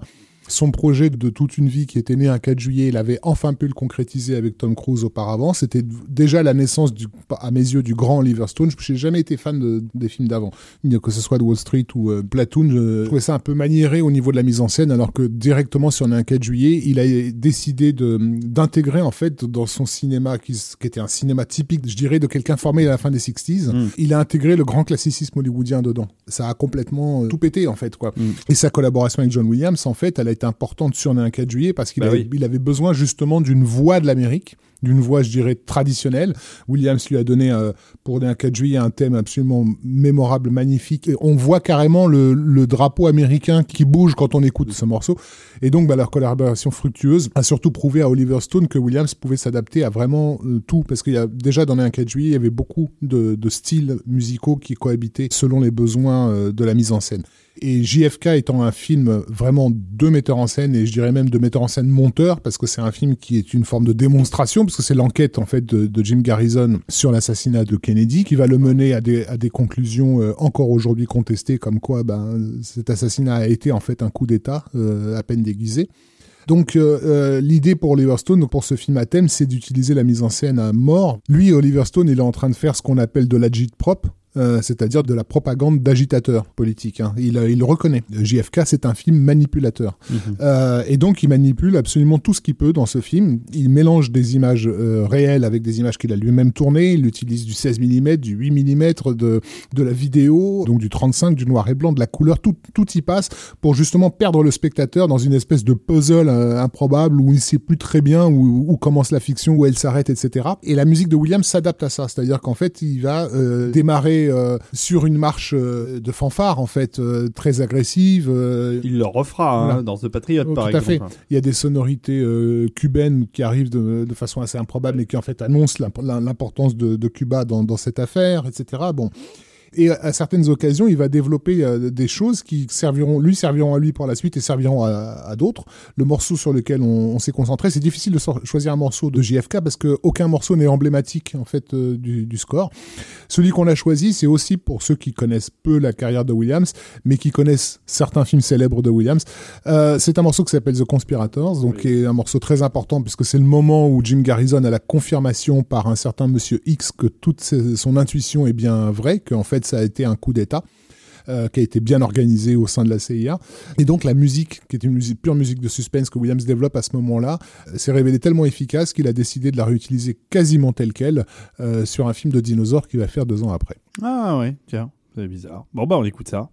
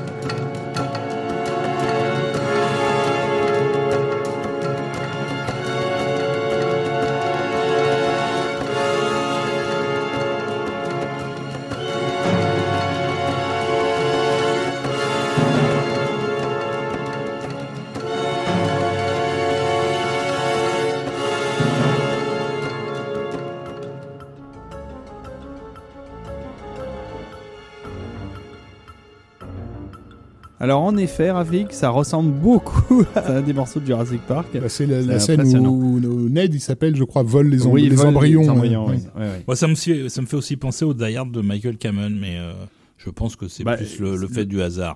Oui, ou dans la rythmique, mais en tout cas, euh, ce qui est sûr, c'est que c'est rare chez Williams, mais il s'auto-pompera euh, deux ans plus tard pour euh, Jurassic Park. Ce qui n'enlève rien au score de, de JFK, qui est un score vachement sympa à réécouter. Moi, je l'ai réécouté il y a pas très longtemps, et j'aime beaucoup, euh, j'aime beaucoup ce disque. Et là, tu m'as donné envie de revoir le film. C'est un film très long, hein, si je me souviens bien. Bah, surtout la version longue euh, qui, est, qui est disponible, euh, qui est sortie en DVD Blu-ray, euh, le Qui Director's fait Cut, pas loin de 4 heures. qui fait pas loin de 4 heures, ouais, qui Ouais, est- faut, voilà. faut la regarder comme une mini-série, quoi. pratiquement, et... mais en même temps, ça demande une telle concentration. Justement, c'est mieux de le voir d'une traite parce qu'on a tout à l'esprit. Euh, Ok, un dimanche un, euh, après-midi, pluvieux. Et donc, euh, Olivier, tu as des choses à ajouter sur cette musique Parce qu'il y a toujours des choses à ajouter. Olivier a toujours quelque chose à dire. Donc, euh, en fait, Williams, c'était le deuxième film de la, ce que moi j'appelle la, la trilogie politique qu'ils ont fait ensemble, euh, Stone et Williams. Donc, euh, d'abord avec né un 4 juillet, ensuite euh, JFK, et ça terminera avec Nixon. Et donc, euh, Williams était très marqué, comme tous les Américains, par la mort de Kennedy et par son souvenir de ce, de ce moment-là euh, dans l'histoire. Et il accepte de faire le film alors qu'il n'a pas le temps, puisqu'il travaille à fond sur Hook à ce moment-là, euh, qui est vraiment, je crois, le score qui lui a pris le plus de temps dans, dans- sa carrière, vu qu'il a passé quasiment 8 ans à travailler en pointillé dessus.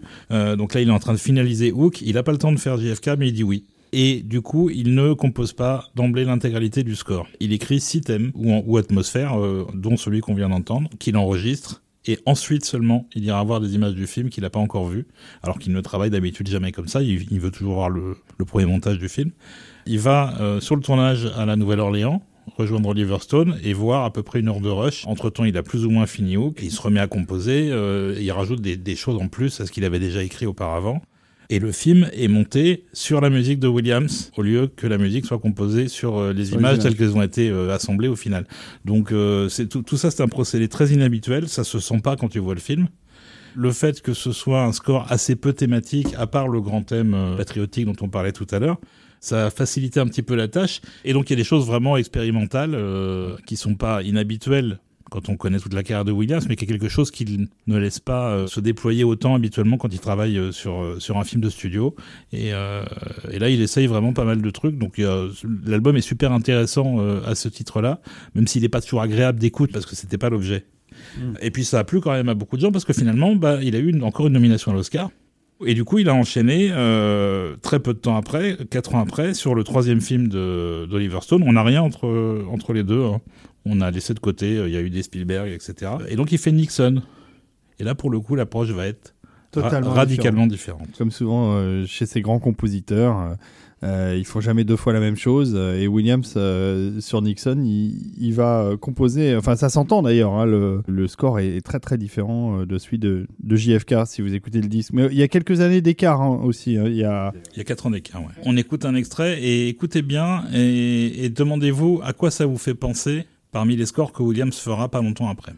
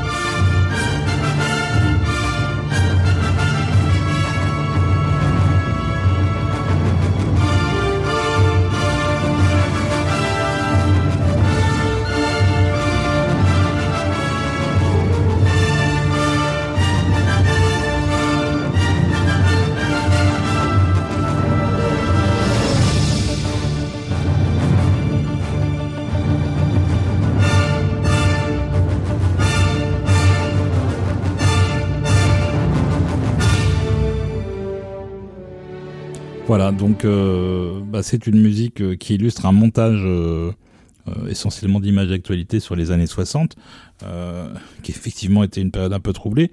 Ça se ressent bien dans la musique, mais comme je vous disais tout à l'heure avant le morceau, ça annonce aussi très clairement ce que Williams fera deux ans plus tard pour le deuxième Jurassic Park et le thème principal de ce deuxième film.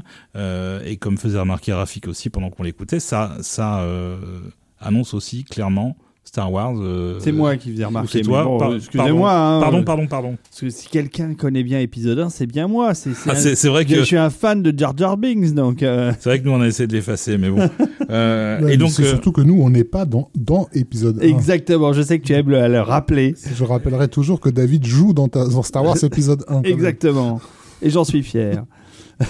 à cette époque-là, à l'Académie des Oscars, les six années précédentes, c'est Disney qui a gagné, je crois, euh, sauf une fois, euh, avec les scores d'Alan Menken pour euh, toute la, ce qu'on appelle la renaissance de Disney, donc Mhm. euh, La Petite Sirène, La Belle et la Bête, Aladdin et Le Roi Lion aussi de, de Zimmer.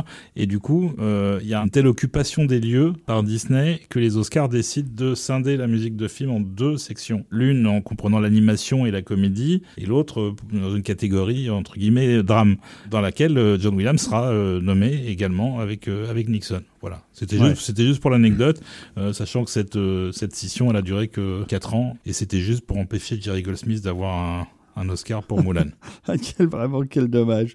S'il le méritait largement en plus. Voilà, et en 2000, ils ont tout refondu. Donc vous aurez remarqué que depuis le début de l'émission, et en particulier dans cette période des années 90, Hmm. on vous parle de scores qui sont pas très connus du grand public. Bah, euh, de, de. John Williams, mais qu'il est quasiment nommé aux Oscars tous les ans. Oui. C'est pour ça, comme tu disais, Rafik, qu'il est le champion du monde des nominations aux Oscars. Ou à moins que ce soit toi, C'est moi, Olivier. c'est moi, c'est la sa 50, sa 50, 52e, la celle, celle euh, pour laquelle euh, il va perdre. euh. Pour, pour Star Wars. euh, Donc le seul à avoir plus de nominations que, que Williams, c'est euh, Walt Disney, parce que Disney était producteur et du coup il avait son nom attaché à tous les projets. hmm. On enchaîne sur le remake d'un film. En 1995, il fait, euh, il fait la musique d'un remake Ouais. Ouais, un remake bien inutile. Totalement ouais. inutile, euh, puisque c'est un film qui s'appelle Sabrina. C'est à nouveau Harrison Ford qui s'y colle. Il n'y a pas de rapport avec John Williams, mais bon, c'était pour. Ah si, euh, présumé innocent déjà. Voilà, c'est ça, Star Wars mais- et puis Indiana Jones. euh, Bon, euh, si, non mais je veux dire, j'imagine que pas que c'est Harrison Ford qui a dit ah ouais ça serait bien que vous demandiez à Williams de faire la musique de ce remake pourri. euh. Non, je pense que euh, là, pour le coup, c'est le caractère luxueux de John Williams qui joue en sa faveur. Comme disait Olivier, effectivement, dans les années euh, début des années 80, c'était John Barry qui, avait cette image de, de compositeur de luxe, en fait. Mhm. Euh, au début des années 90, c'est clairement Williams qui, qui l'incarne. Et ça n'est rien d'autre qu'un produit de luxe, en fait, euh, Sabrina. Et on l'a oublié et on et c'est tant mieux. hein. Et par contre, on n'a pas oublié la musique, euh, Olivier. Bah, c'est très, c'est très très joli. euh, Donc on va l'écouter. Mais c'est pas, c'est pas, euh, c'est pas plus mémorable que ça. Je sais pas pourquoi il l'a intégré à son répertoire parce que quand on était à Vienne, là, il y a, il y a trois semaines, euh, il l'a joué. Oui, nous Euh, rappelons qu'Olivier a eu droit à deux concerts de John Williams. Hein, tu as rattrapé euh, cette, ce- ce- cette erreur qui était advenue à Londres euh, il y a bah, ça, mais, deux ans. mais je l'ai- déjà, je l'avais déjà vu avant. Je l'ai rencontré, John Williams même. Ah Oui, oui, mais tu as. C'est tu- mon quart d'heure, je me la pète. C'est ça. Et, et il est gentil? Il est très gentil. Il est, il est grand? Non, il est normal. Et est-ce qu'il sent bon? Je suis pas approché assez près pour sentir. Eh bien, On aurait aimé savoir. je tout lui ai ça. pas fait la bise si tu veux. C'est dommage. Mais euh, donc oui, il a fait un score euh, parfaitement euh, élégant, très romantique, euh, très luxueux, comme disait Rafik. Qui était le compositeur d'origine? C'est pas Mancini euh, déjà? Pas du Non, tout. pas Non. C'était Frédéric Hollander de mémoire. oui, tout à fait. Euh, Bravo les amis. Heureusement que j'ai des encyclopédies sur pattes avec moi. Alors que ça n'est pas non plus un film mémorable de Billy Wilder en ce qui me concerne. Mm, Donc mm. euh, en faire un remake en plus. Oui, Oui, puis, mais- ou non, puis il faut être suicidaire pour essayer de remplacer Audrey Hepburn c'est par ça. qui que En ce fait, c'est peut-être pas un film mémorable, mais c'était Audrey. Hepburn quoi. Donc c'est quoi le- la prochaine étape? On refait, on fait un, un remake de Diamant sur canapé avec Emma Stone? Oui, ça pourrait être bien. Ça pourrait être pas mal. Voilà, et donc il, Williams a aussi collaboré à la chanson du film qui s'appelle Moonlight, sur des paroles de Alan et Marilyn Bergman, avec qui euh, il avait déjà travaillé en 82 sur un film qui s'appelait Yes Giorgio, dont il n'avait pas fait la musique, il avait fait que la chanson. Et ce sont des paroliers euh, collaborateurs fréquents de, de Michel Legrand. Et la chanson est chantée par Sting. Ah. Et ça n'est pas du tout ce qu'on va écouter là, même Non. si elle est très bien cette chanson aussi. Euh, On va écouter le thème. on va écouter le thème principal qui est euh, essentiellement le, le gros du score, puisque finalement c'est juste des variations sur ce thème-là, euh, peu ou prou tout au long du, de- du film. Et bien évidemment, cette année-là, Williams aura une nomination aux Oscars pour le, le score et une autre pour la chanson. Ah, bah, parfait.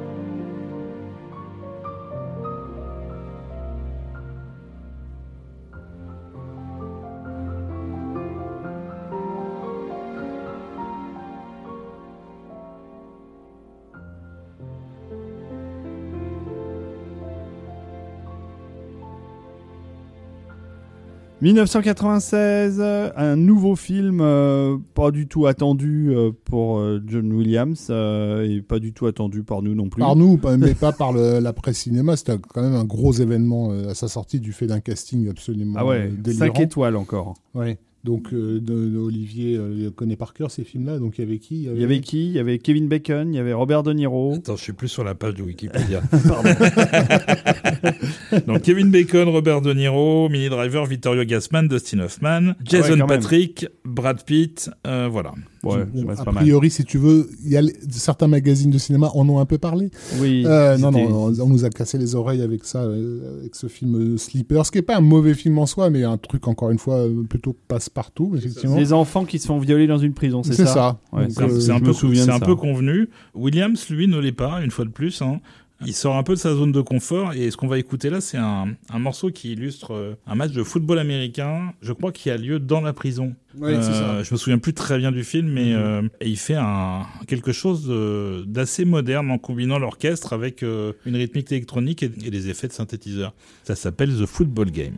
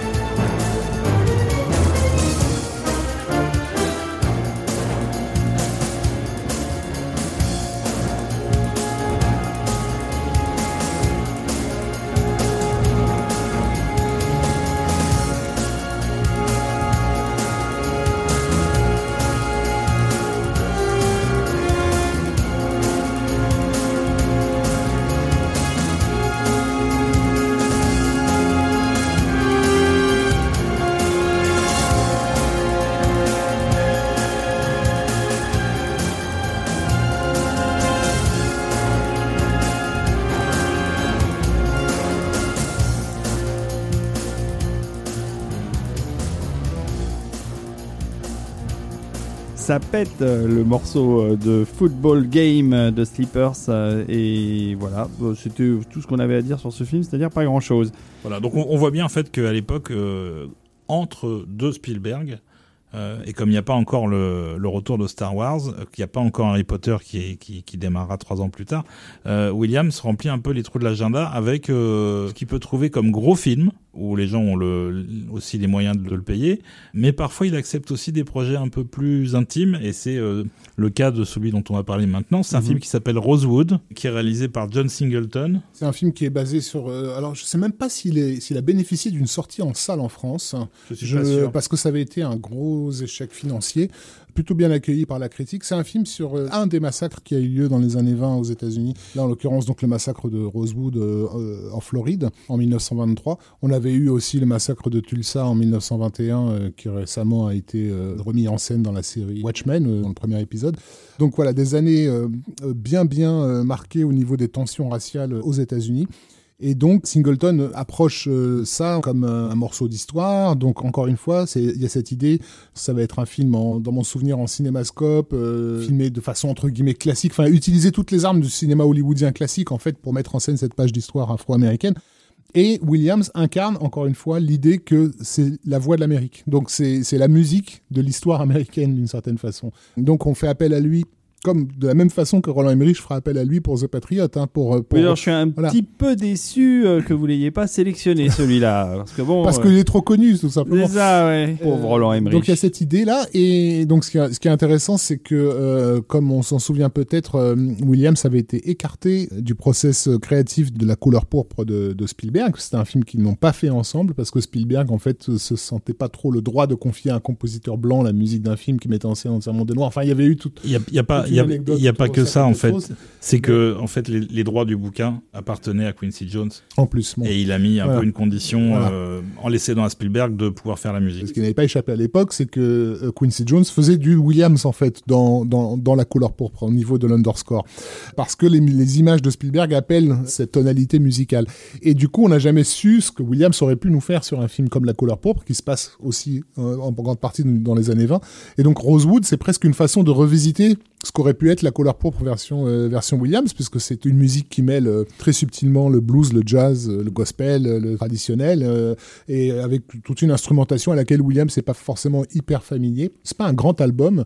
C'est un album euh, très agréable, euh, je trouve, en arrière-plan. Moi, il m'est arrivé de le passer chez moi simplement pour euh, que l'après-midi coule bien, euh, parce que euh, j'aime bien le jazz, le gospel, etc. Mais j'aime pas toujours quand ça chante. Et là, avec le, avec l'orchestration euh, chargée euh, de Williams par derrière, ça amène quelque chose de, de très doux. Et pourtant, ça a failli ne pas être Williams, puisque le premier choix de John Singleton, c'était euh, un vrai jazzman, euh, Wynton Marsalis, qui a commencé à travailler sur les films et, et ils se sont rendus compte euh, d'un commun accord que ça marchait pas parce que il n'y avait pas euh, euh, le soutien dramatique Mhm, que peut, que peut apporter un compositeur vraiment habitué à travailler pour l'image. Donc il y a des morceaux de Marsalis qui sont restés dans le, dans le film en tant que, que musique de source dans les bars, etc. Mais euh, le réalisateur avait été très très impressionné par ce que Williams venait de faire sur la liste de Schindler et donc il est, il est allé le chercher et Williams était ravi parce que c'est un peu ses racines, le jazz. euh, il était pianiste de jazz avant toute autre chose quand il était tout jeune. Il a arrangé pour euh, une chanteuse de gospel qui s'appelait, qui était très célèbre à l'époque, qui s'appelait Mahalia Jackson euh, dans les années 60. Donc euh, ça faisait aussi partie de son ADN. Donc il n'a pas eu tant de mal que ça à se fondre dans le dans l'univers, euh, de retrouver un peu ses racines. Bah écoute, c'est chouette. On écoute ça alors.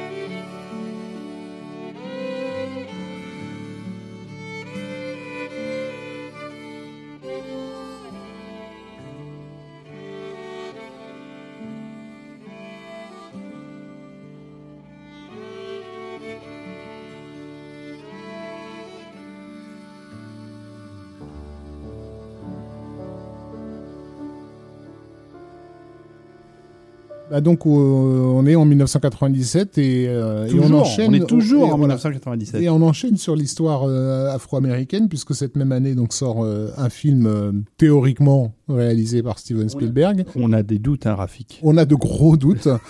Puisque donc Amistad ressemble à tout sauf du Spielberg, ça ressemble plus à du euh, Mimi Leder euh, en, en, mo- en petite forme. Du Mimi Leder en petite forme. Ah putain. Ah, j'ai l'image, quoi. je, la, je, je la vois bien fatiguée. Voilà, non mais on n'a aucune preuve de quoi que ce soit, mais c'est vrai que quand on, est, on est habitué à regarder et à connaître par cœur les films de Spielberg, on connaît ses tics de mise en scène, sa façon de placer la caméra, etc. Et quand on voit Amistad, on se dit mais il est où Steven Il est passé où, à part, Steven? à part effectivement deux trois plans sur le bateau à un moment donné, le reste du temps c'est quelqu'un d'autre qui tient la caméra. Voyez Lincoln qui se passe à peu près à la même époque euh, et qui met en scène à peu près les mêmes décors et costumes et vous verrez ce que Spielberg filme de cette époque-là. Mm. Toujours est-il que au départ c'est un projet HBO qui a été présenté euh, à DreamWorks donc déjà le téléfilm est marqué dès, dès ses origines. Bon c'est une page d'histoire intéressante puisque c'est un procès fameux en tout cas pour les Américains de l'époque où en fait il s'agissait de déterminer si euh, si les Noirs étaient complètement humains ou pas parce que de l'instant où ils étaient considérés comme complètement humains ça voulait dire aussi qu'ils avaient le droit de se révolter puisque ça part d'une révolte sur un bateau d'esclaves en fait euh, contre leur maître et donc ce procès euh, il sert encore euh, dans des décisions de justice euh, contemporaines euh, Il fait jurisprudence. il fait jurisprudence, voilà. Les derniers à y avoir fait référence, c'était les Wachowski dans Animatrix, dans l'épisode Seconde Renaissance, Oui. voilà, où il y a un procès de Excellent robot. voilà. euh, épisode. Tout à fait. Euh, Spielberg en fait reprend euh, reprend à son compte le projet euh, et déclare carrément donc qu'il va le faire. Bon, je pense qu'à l'époque surtout ce qui se passe c'est que DreamWorks est en train d'être de s'installer comme major, ils ont besoin d'un catalogue et ils ont besoin d'un film de Steven Spielberg. Et à mon avis, c'est ça qui a valu qu'Amistad soit labellisé Steven Spielberg parce que c'est donc le premier Spielberg qui sort chez DreamWorks. Il y avait aussi un, un effet d'annonce en fait au projet pour booster le, la marque du studio. Il sort du monde perdu euh, dont on soupçonne qu'il qu'il l'a pas entièrement réalisé non plus. On va pas s'attarder forcément sur le film qui Non. franchement n'a pas un Non, grand non, intérêt. Euh, C'est un téléfilm euh, de luxe. Le score est, intéressant parce que Williams euh, n'a pas vraiment beaucoup eu l'occasion euh, de, vraiment euh, bosser sur des sonorités d'inspiration africaine, pas forcément africaine mais d'inspiration africaine. Et en fait, il s'est fendu d'un chant qui conclut le film et qui est assez émouvant, plutôt réussi, qui s'appelle euh, donc Dry Your Tears Africa, qui est basé sur un poème de Bernard Berlin euh, Dadier, qui était un poète euh, ivoirien des années euh, 60, il me semble. Poème qui donc dit Sèche tes larmes, Afrique, tes enfants te reviennent dans l'orage et la tempête des voyages infructueux. Sur le riz de l'onde et le babi de la brise, sur l'or des levants et la pourpre des couchants, des cimes des monts orgueilleux et des savanes abreuvées de lumière, ils te reviennent. Oh, on est émouvé, Rafik. Là, vous, vous, vous applaudissez, j'espère, euh, Alain Dadier. Euh, et aussi l'interprétation euh, que tu en fais. euh, Et ce, ce chant, en fait, euh, alors on évoque des scores méconnus de Williams. Effectivement, Amistad n'est pas forcément beaucoup connu, et pourtant ce chant est très souvent repris, en fait, dans des chorales. Oui, et puis c'est c'est d'ailleurs un, un chant euh, très récurrent dans ses propres concerts. Il le fait euh, quand il a un cœur, en fait. David étant un, un grand amateur de la musique de civilisation, on y retrouve des accents qui pourraient presque faire l'objet d'un morceau pour ce jeu. Donc on se fait plaisir avec euh, Sèche tes larmes, Afrique.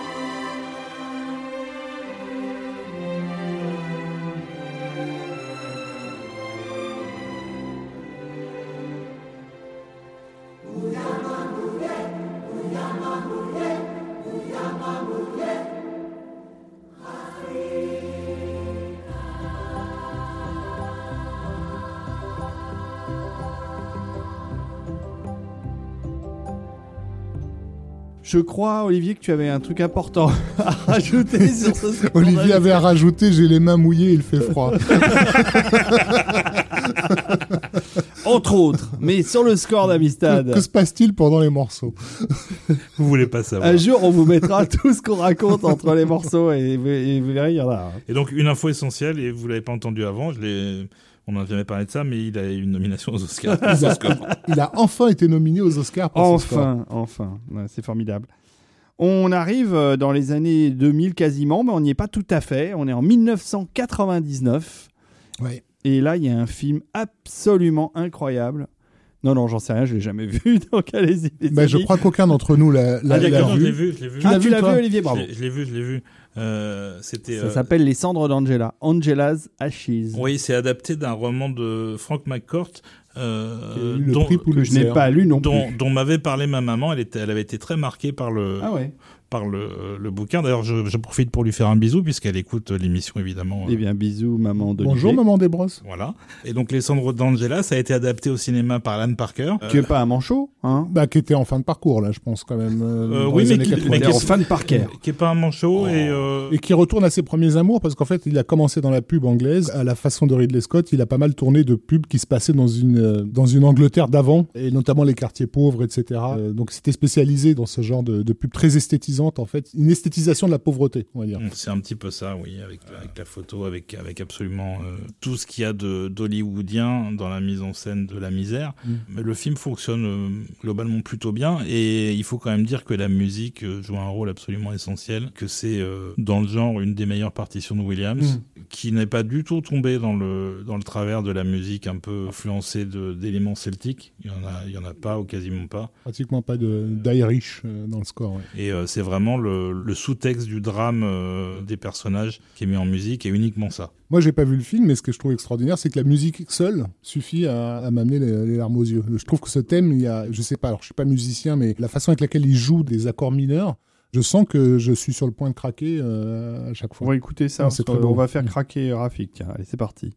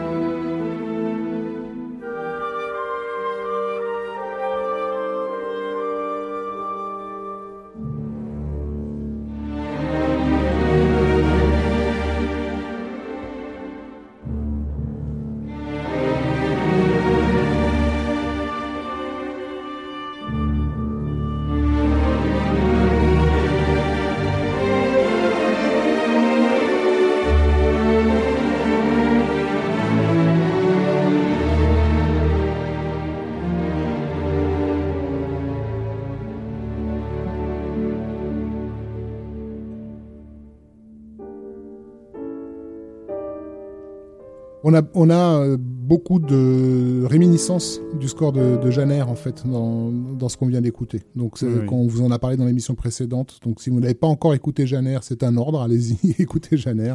Et vous en profiterez pour enchaîner avec cette, euh, ce thème de- de- d'Angela Zaché, ce qui est le premier morceau du disque, en fait, hein, qui fait à peu près 6 minutes, je crois.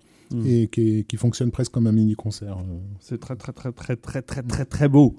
C'est vrai que c'est c'est une des pierres d'achoppement de la Karen Williams, en fait. Il y revient régulièrement et il le, il le, joue encore en concert alors que c'est vieux, ça a presque, presque 50 ans et, euh, surtout le film et personne, personne ne connaît le, le film. Voilà, donc, mm, mm, mm, On arrive donc à la fin des années 90, on arrive en l'an 2000 avec un, un film de Steven Spielberg, mais pas pour le cinéma. C'est un film de Steven Spielberg que personne n'a vu. Exactement, enfin que peu de gens ont vu. Il y a, des, il y a eu des privilégiés, mais peu de gens l'ont vu. Parce que c'est vrai qu'on vous a mis très peu de Spielberg. On était censé ne pas en mettre du tout, mais... Euh...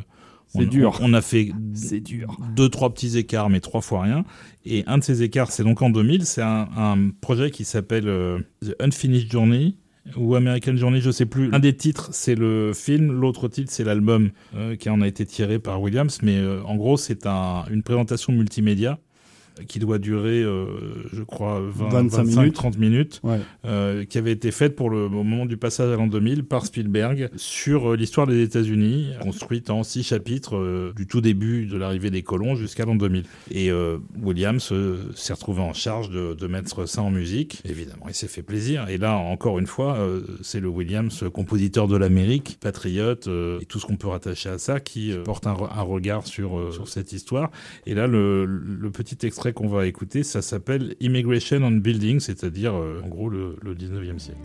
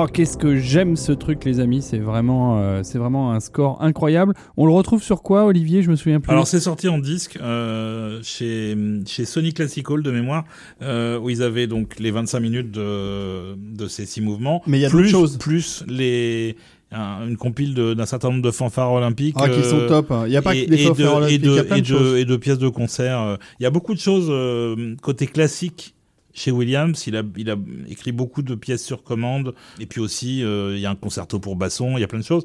On aurait tout à fait la matière à faire une émission là-dessus un jour. Non, mais on y reviendra à John Williams parce que euh, deux émissions, c'est vraiment trop trop court.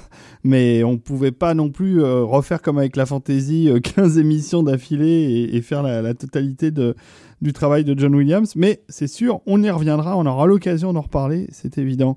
On enchaîne sur un film de 2005. Oui, tout à fait, Les Mémoires d'une Gaïcha, donc euh, qui est un projet euh, qui, euh, à l'origine, avait été développé autour du nom de, Spielberg, tiré d'un bouquin qui est sorti en 1997, qui avait eu un, assez bon succès.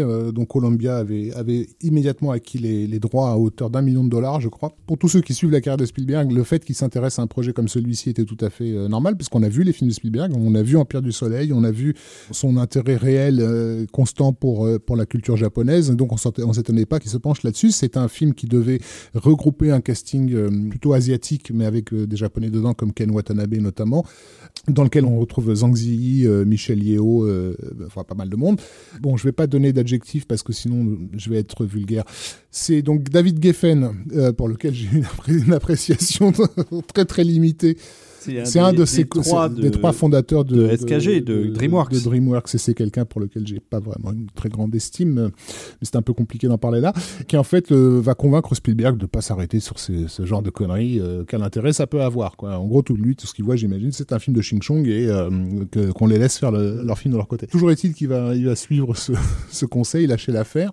Le film va, tomber entre les mains de Rob Marshall, qui est une de ces anomalies, c'est-à-dire de mecs on se demande qu'est-ce qu'il fout exactement dans cette industrie. Il sort du film multi-oscarisé, rappelons-le, qui a été Chicago, dont tout le monde se souvient comme étant un des, grands traumatismes hein, de l'histoire du, cinéma, qui en gros va reprendre tout le boulot déjà fait par Spielberg et essayer vaguement de suivre le truc. D'ailleurs, je pense que le morceau qu'on a choisi euh, est une scène qui a été conservée exactement tel que le découpage Spielbergien l'avait euh, envisagé, puisque c'est une, euh, scène de préparation en fait. De montage. de montage où l'héroïne va à l'école et tout ça. Donc c'est donc ce qui explique que John Williams se soit euh, accolé au projet à le moment où, où Spielberg s'est engagé dessus, Williams aussi, et donc bah, il est resté parce qu'il avait, je pense, déjà développé ses thèmes. C'est intéressant. Il y a évidemment des, des réminiscences de Ryuichi Sakamoto à, à plus d'une reprise. euh, en l'occurrence, donc le score du dernier empereur revient en tête. Donc c'est pas euh, spécifiquement japonais, mais plutôt euh, une certaine façon hollywoodienne d'aborder euh, la culture asiatique. Oui, on retrouve aussi d'ailleurs un petit peu la même atmosphère que l'amant de,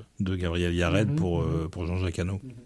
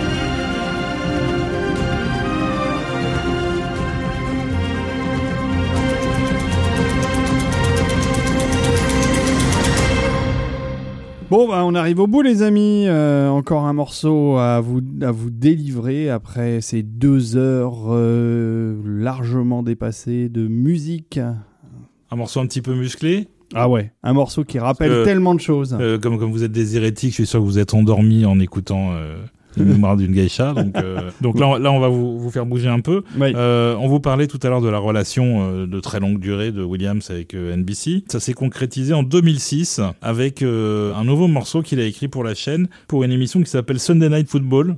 La NFL, la National Football League, et qui remplace euh, une émission qui existait jusqu'à 2005 sur euh, une autre chaîne euh, qui a été rachetée par NBC. Et Williams a fait un morceau exactement dans le, le style des fanfares, euh, voire de certaines séquences d'action euh, de films de Spielberg.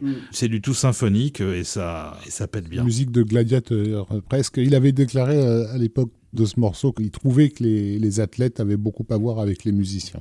Parce qu'en fait, ce que lui demande à ses musiciens, c'est un niveau justement euh, athlétique. Athlétique. Celui qui n'a pas répété chaque jour, en fait, ça se sent, ça s'entend immédiatement euh, dans l'orchestre et que c'était pareil pour les footballeurs. Celui qui n'a pas eu d'entraînement la veille, on le sent directement dans le, dans le jeu global de toute l'équipe. C'est parti.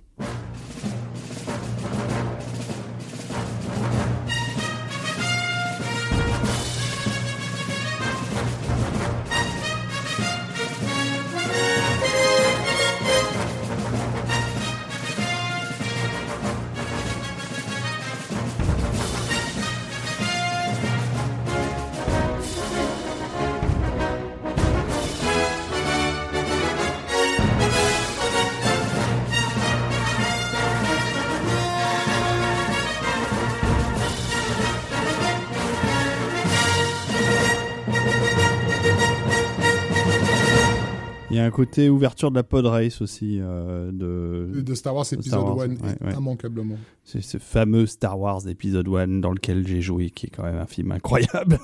Quelle est, la seule raison pour laquelle ce film restera dans l'histoire C'est ça. Exactement. C'est ça. ça. Toi et John Williams. Et c'est ça. Et donc cette musique, euh, contrairement à celle de, de NBC News, ne restera pas euh, très très longtemps euh, épargnée à l'antenne puisque euh, ça c'était en 2006 et en 2009 euh, la musique sera remplacée par de nouveaux arrangements du thème de Williams où on ajoute évidemment euh, de la techno, de la guitare électrique, euh, ça donne un truc absolument dégueulasse. Ça s'appelle du Hans Zimmer, non je C'est pas l'ai- ça je l'ai écouté, hein, euh, c'est absolument horrible ce qu'ils en ont fait. C'est le signe aussi, c'est ce qu'on disait tout à l'heure, c'est qu'à une époque, ce type de musique pouvait être associé à des gros programmes qui touchent une très large audience sur NBC. Et déjà, c'est presque étonnant qu'en 2006, il lui ait encore demandé de faire quelque chose dans ce style-là, parce qu'on était déjà en train d'en partir. Mais 2009, c'était bah, c'était il y a 10 ans, et euh, oui, c'était le commencement de la fin. C'est un peu la fin du monde maintenant en termes de, de, de musique de film, donc... euh, Oui, oui, parce que il y a plus que des gens comme James Newton Howard ou Hans Zimmer. Alors voilà, ça ne plaît pas à tout le monde. Hein. J'ai rien pourtant, dit. Nous, nous apprécions. Et c'est l'heure tant attendue de donner la réponse au quiz, euh, le quiz de l'épisode spécial Star Wars, euh, celui que vous n'avez pas trouvé. Et vous, donc, vous avez été vicieux sur ce coup-là, parce que même moi, après qu'on m'ait montré le- de quoi il s'agissait, je ne trouvais toujours pas. Donc, Ouais, ouais, euh, non, on a été très vicieux. Même Olivier ne savait pas d'ailleurs quand je Je connaissais pas ce Non, truc. Non, non. Ça, c'est toi. C'est c'est entièrement toi. C'est entièrement moi, c'est entièrement ma faute. Mais rassurez-vous, il y a des gagnants pour le quiz suivant, dont on donnera la réponse dans le prochain épisode. Et vous donc vous pouvez encore répondre au quiz de l'épisode de Noël, qui était bien vicieux, mais par Olivier Desbrosses, donc c'est toujours un peu moins vicieux que moi. Alors c'est quoi ce morceau de Star Wars qu'on connaît pas tiré alors d'un truc euh, qui s'appelle Special Effect, euh, qui est un film IMAX de 1996 ou 95-96, quelque chose comme ça, qui est un excellent film IMAX qui revisitait un peu les effets spéciaux de plusieurs films de qualité, dont Independence Day par exemple.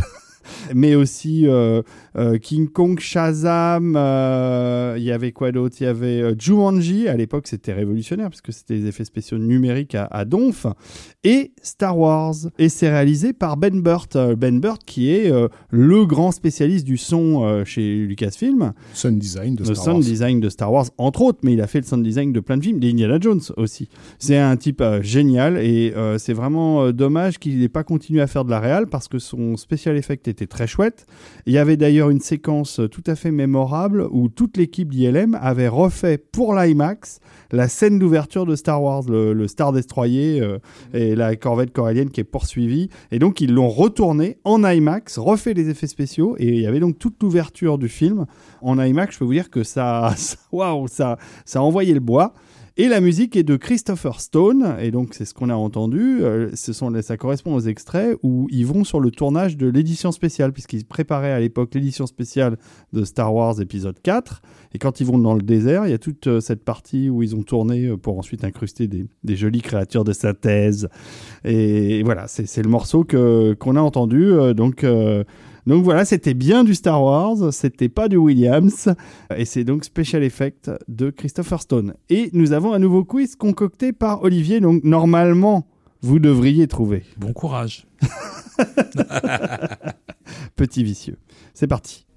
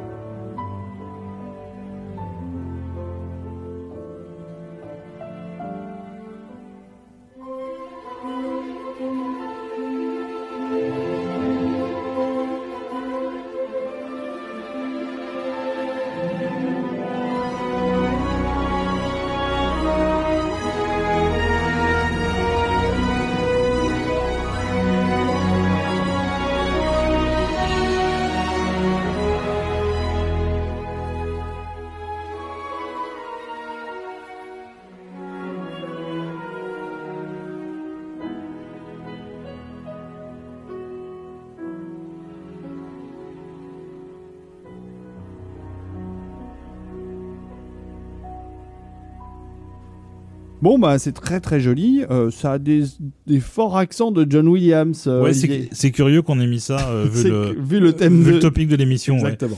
Euh, voilà, et puis on va, on va terminer avec Oui. un, un dernier John Williams. Euh, Rafik, tu peux nous en dire un mot? Pas du tout. Pas du tout. C'est bien. Moi non plus parce que c'est pas un film que je connais. C'est- Je connais le titre, donc La voleuse de livres, et je l'ai pas vu le film. C'est un film de, de 2013. Voilà, donc ça s'appelle euh, euh, The la voleuse de livres. C'est le dernier score de Williams pour un film qui n'est pas euh, soit associé à Star Wars, soit signé par euh, Spielberg. Donc tout ce que je sais de La voleuse de livres, c'est que c'est un film qui se passe en Allemagne pendant l'Allemagne nazie. Euh, On a beaucoup de mal, euh, si vous nous entendez un peu ricaner, c'est qu'on a beaucoup de mal à décider qui allait parler, euh, qui allait porter le flambeau de la lecture de la fiche Wikipédia, donc euh, ce, ce film, parce que nous ignorons tous de quoi ça parle. Vas-y Rafik, Non, tu- non, tu peux pas dire ça, c'est trop facile. En plus, j'ai tout noté là. il avait tout noté là, Olivier, alors vas-y, lis tes notes. Donc, c'est l'adaptation du livre de Marcus Suzak, qui donc, euh, comme disait Rafik, raconte euh, la vie d'une petite fille pendant la guerre dans l'Allemagne nazie, euh, dans une famille euh, par laquelle elle est adoptée et une famille qui abrite des juifs. Donc voilà, et Williams bah, a accepté le film parce que le, sujet lui, parlait particulièrement. Bah, il a fait globalement la même chose que ce qu'il fait sur chaque projet, c'est-à-dire faire le boulot à fond, avoir toujours une inspiration assez exceptionnelle, même pour, pour quelqu'un de son niveau, sans révolutionner non plus son écriture, c'est-à-dire on retrouve un petit peu ce qu'on avait sur les cendres d'Angela euh, ou sur ce, genre de film. Reste que c'est super beau euh, et absolument magnifiquement écrit. Donc euh, on va vous laisser vous régaler sur un morceau un peu long pour finir l'émission. Oh bah comme d'habitude, on l'a- surtout avec John Williams, on leur met 20 minutes de musique en plus. Parce que c'est vrai qu'on n'avait pas mis, on n'avait pas mis beaucoup de musique là jusqu'à présent. Donc, euh, et puis voilà. Et puis on vous, on vous remercie de nous avoir écoutés dans nos, dans, suivi dans nos bout- divagations. Voilà, de nous avoir jusqu'au bout de l'épuisement. Non, en tout cas, euh, ce qu'on peut dire, c'est que je sens que certains vont râler en disant que ah quoi, seulement deux épisodes de deux heures et quelques sur John Williams. euh, vous n'avez pas parlé de plein de choses. Évidemment, nous avons nous avons volontairement euh, gardé beaucoup de trucs sous le coude pour pouvoir en vous en reparler plus tard parce que ça nous paraît plus intéressant de d'éditorialiser certains thèmes. Là, où on avait envie de parler de John Williams, mais de vous faire découvrir des morceaux euh, moins connus. Euh, et la prochaine fois, on sera plutôt peut-être sur une thématique euh, de- plutôt qu'un compositeur. Et on va varier comme ça fois, au je pense qu'on sera sur une franchise, mais on dit pas laquelle. Ah, on une franchise. Oh, j'aime bien les franchises. C'est une grosse franchise. Grosse, grosse, très grosse. Bon, allez, on vous embrasse. Merci beaucoup, Rafik. Merci Olivier, Merci, Olivier, oui. merci David, Merci Et à tous. moi. Merci. Et, merci la vie, merci les tipeurs. euh, oui, et on vous embrasse et on vous dit à la prochaine fois dans Total Tracks. Allez, des bisous.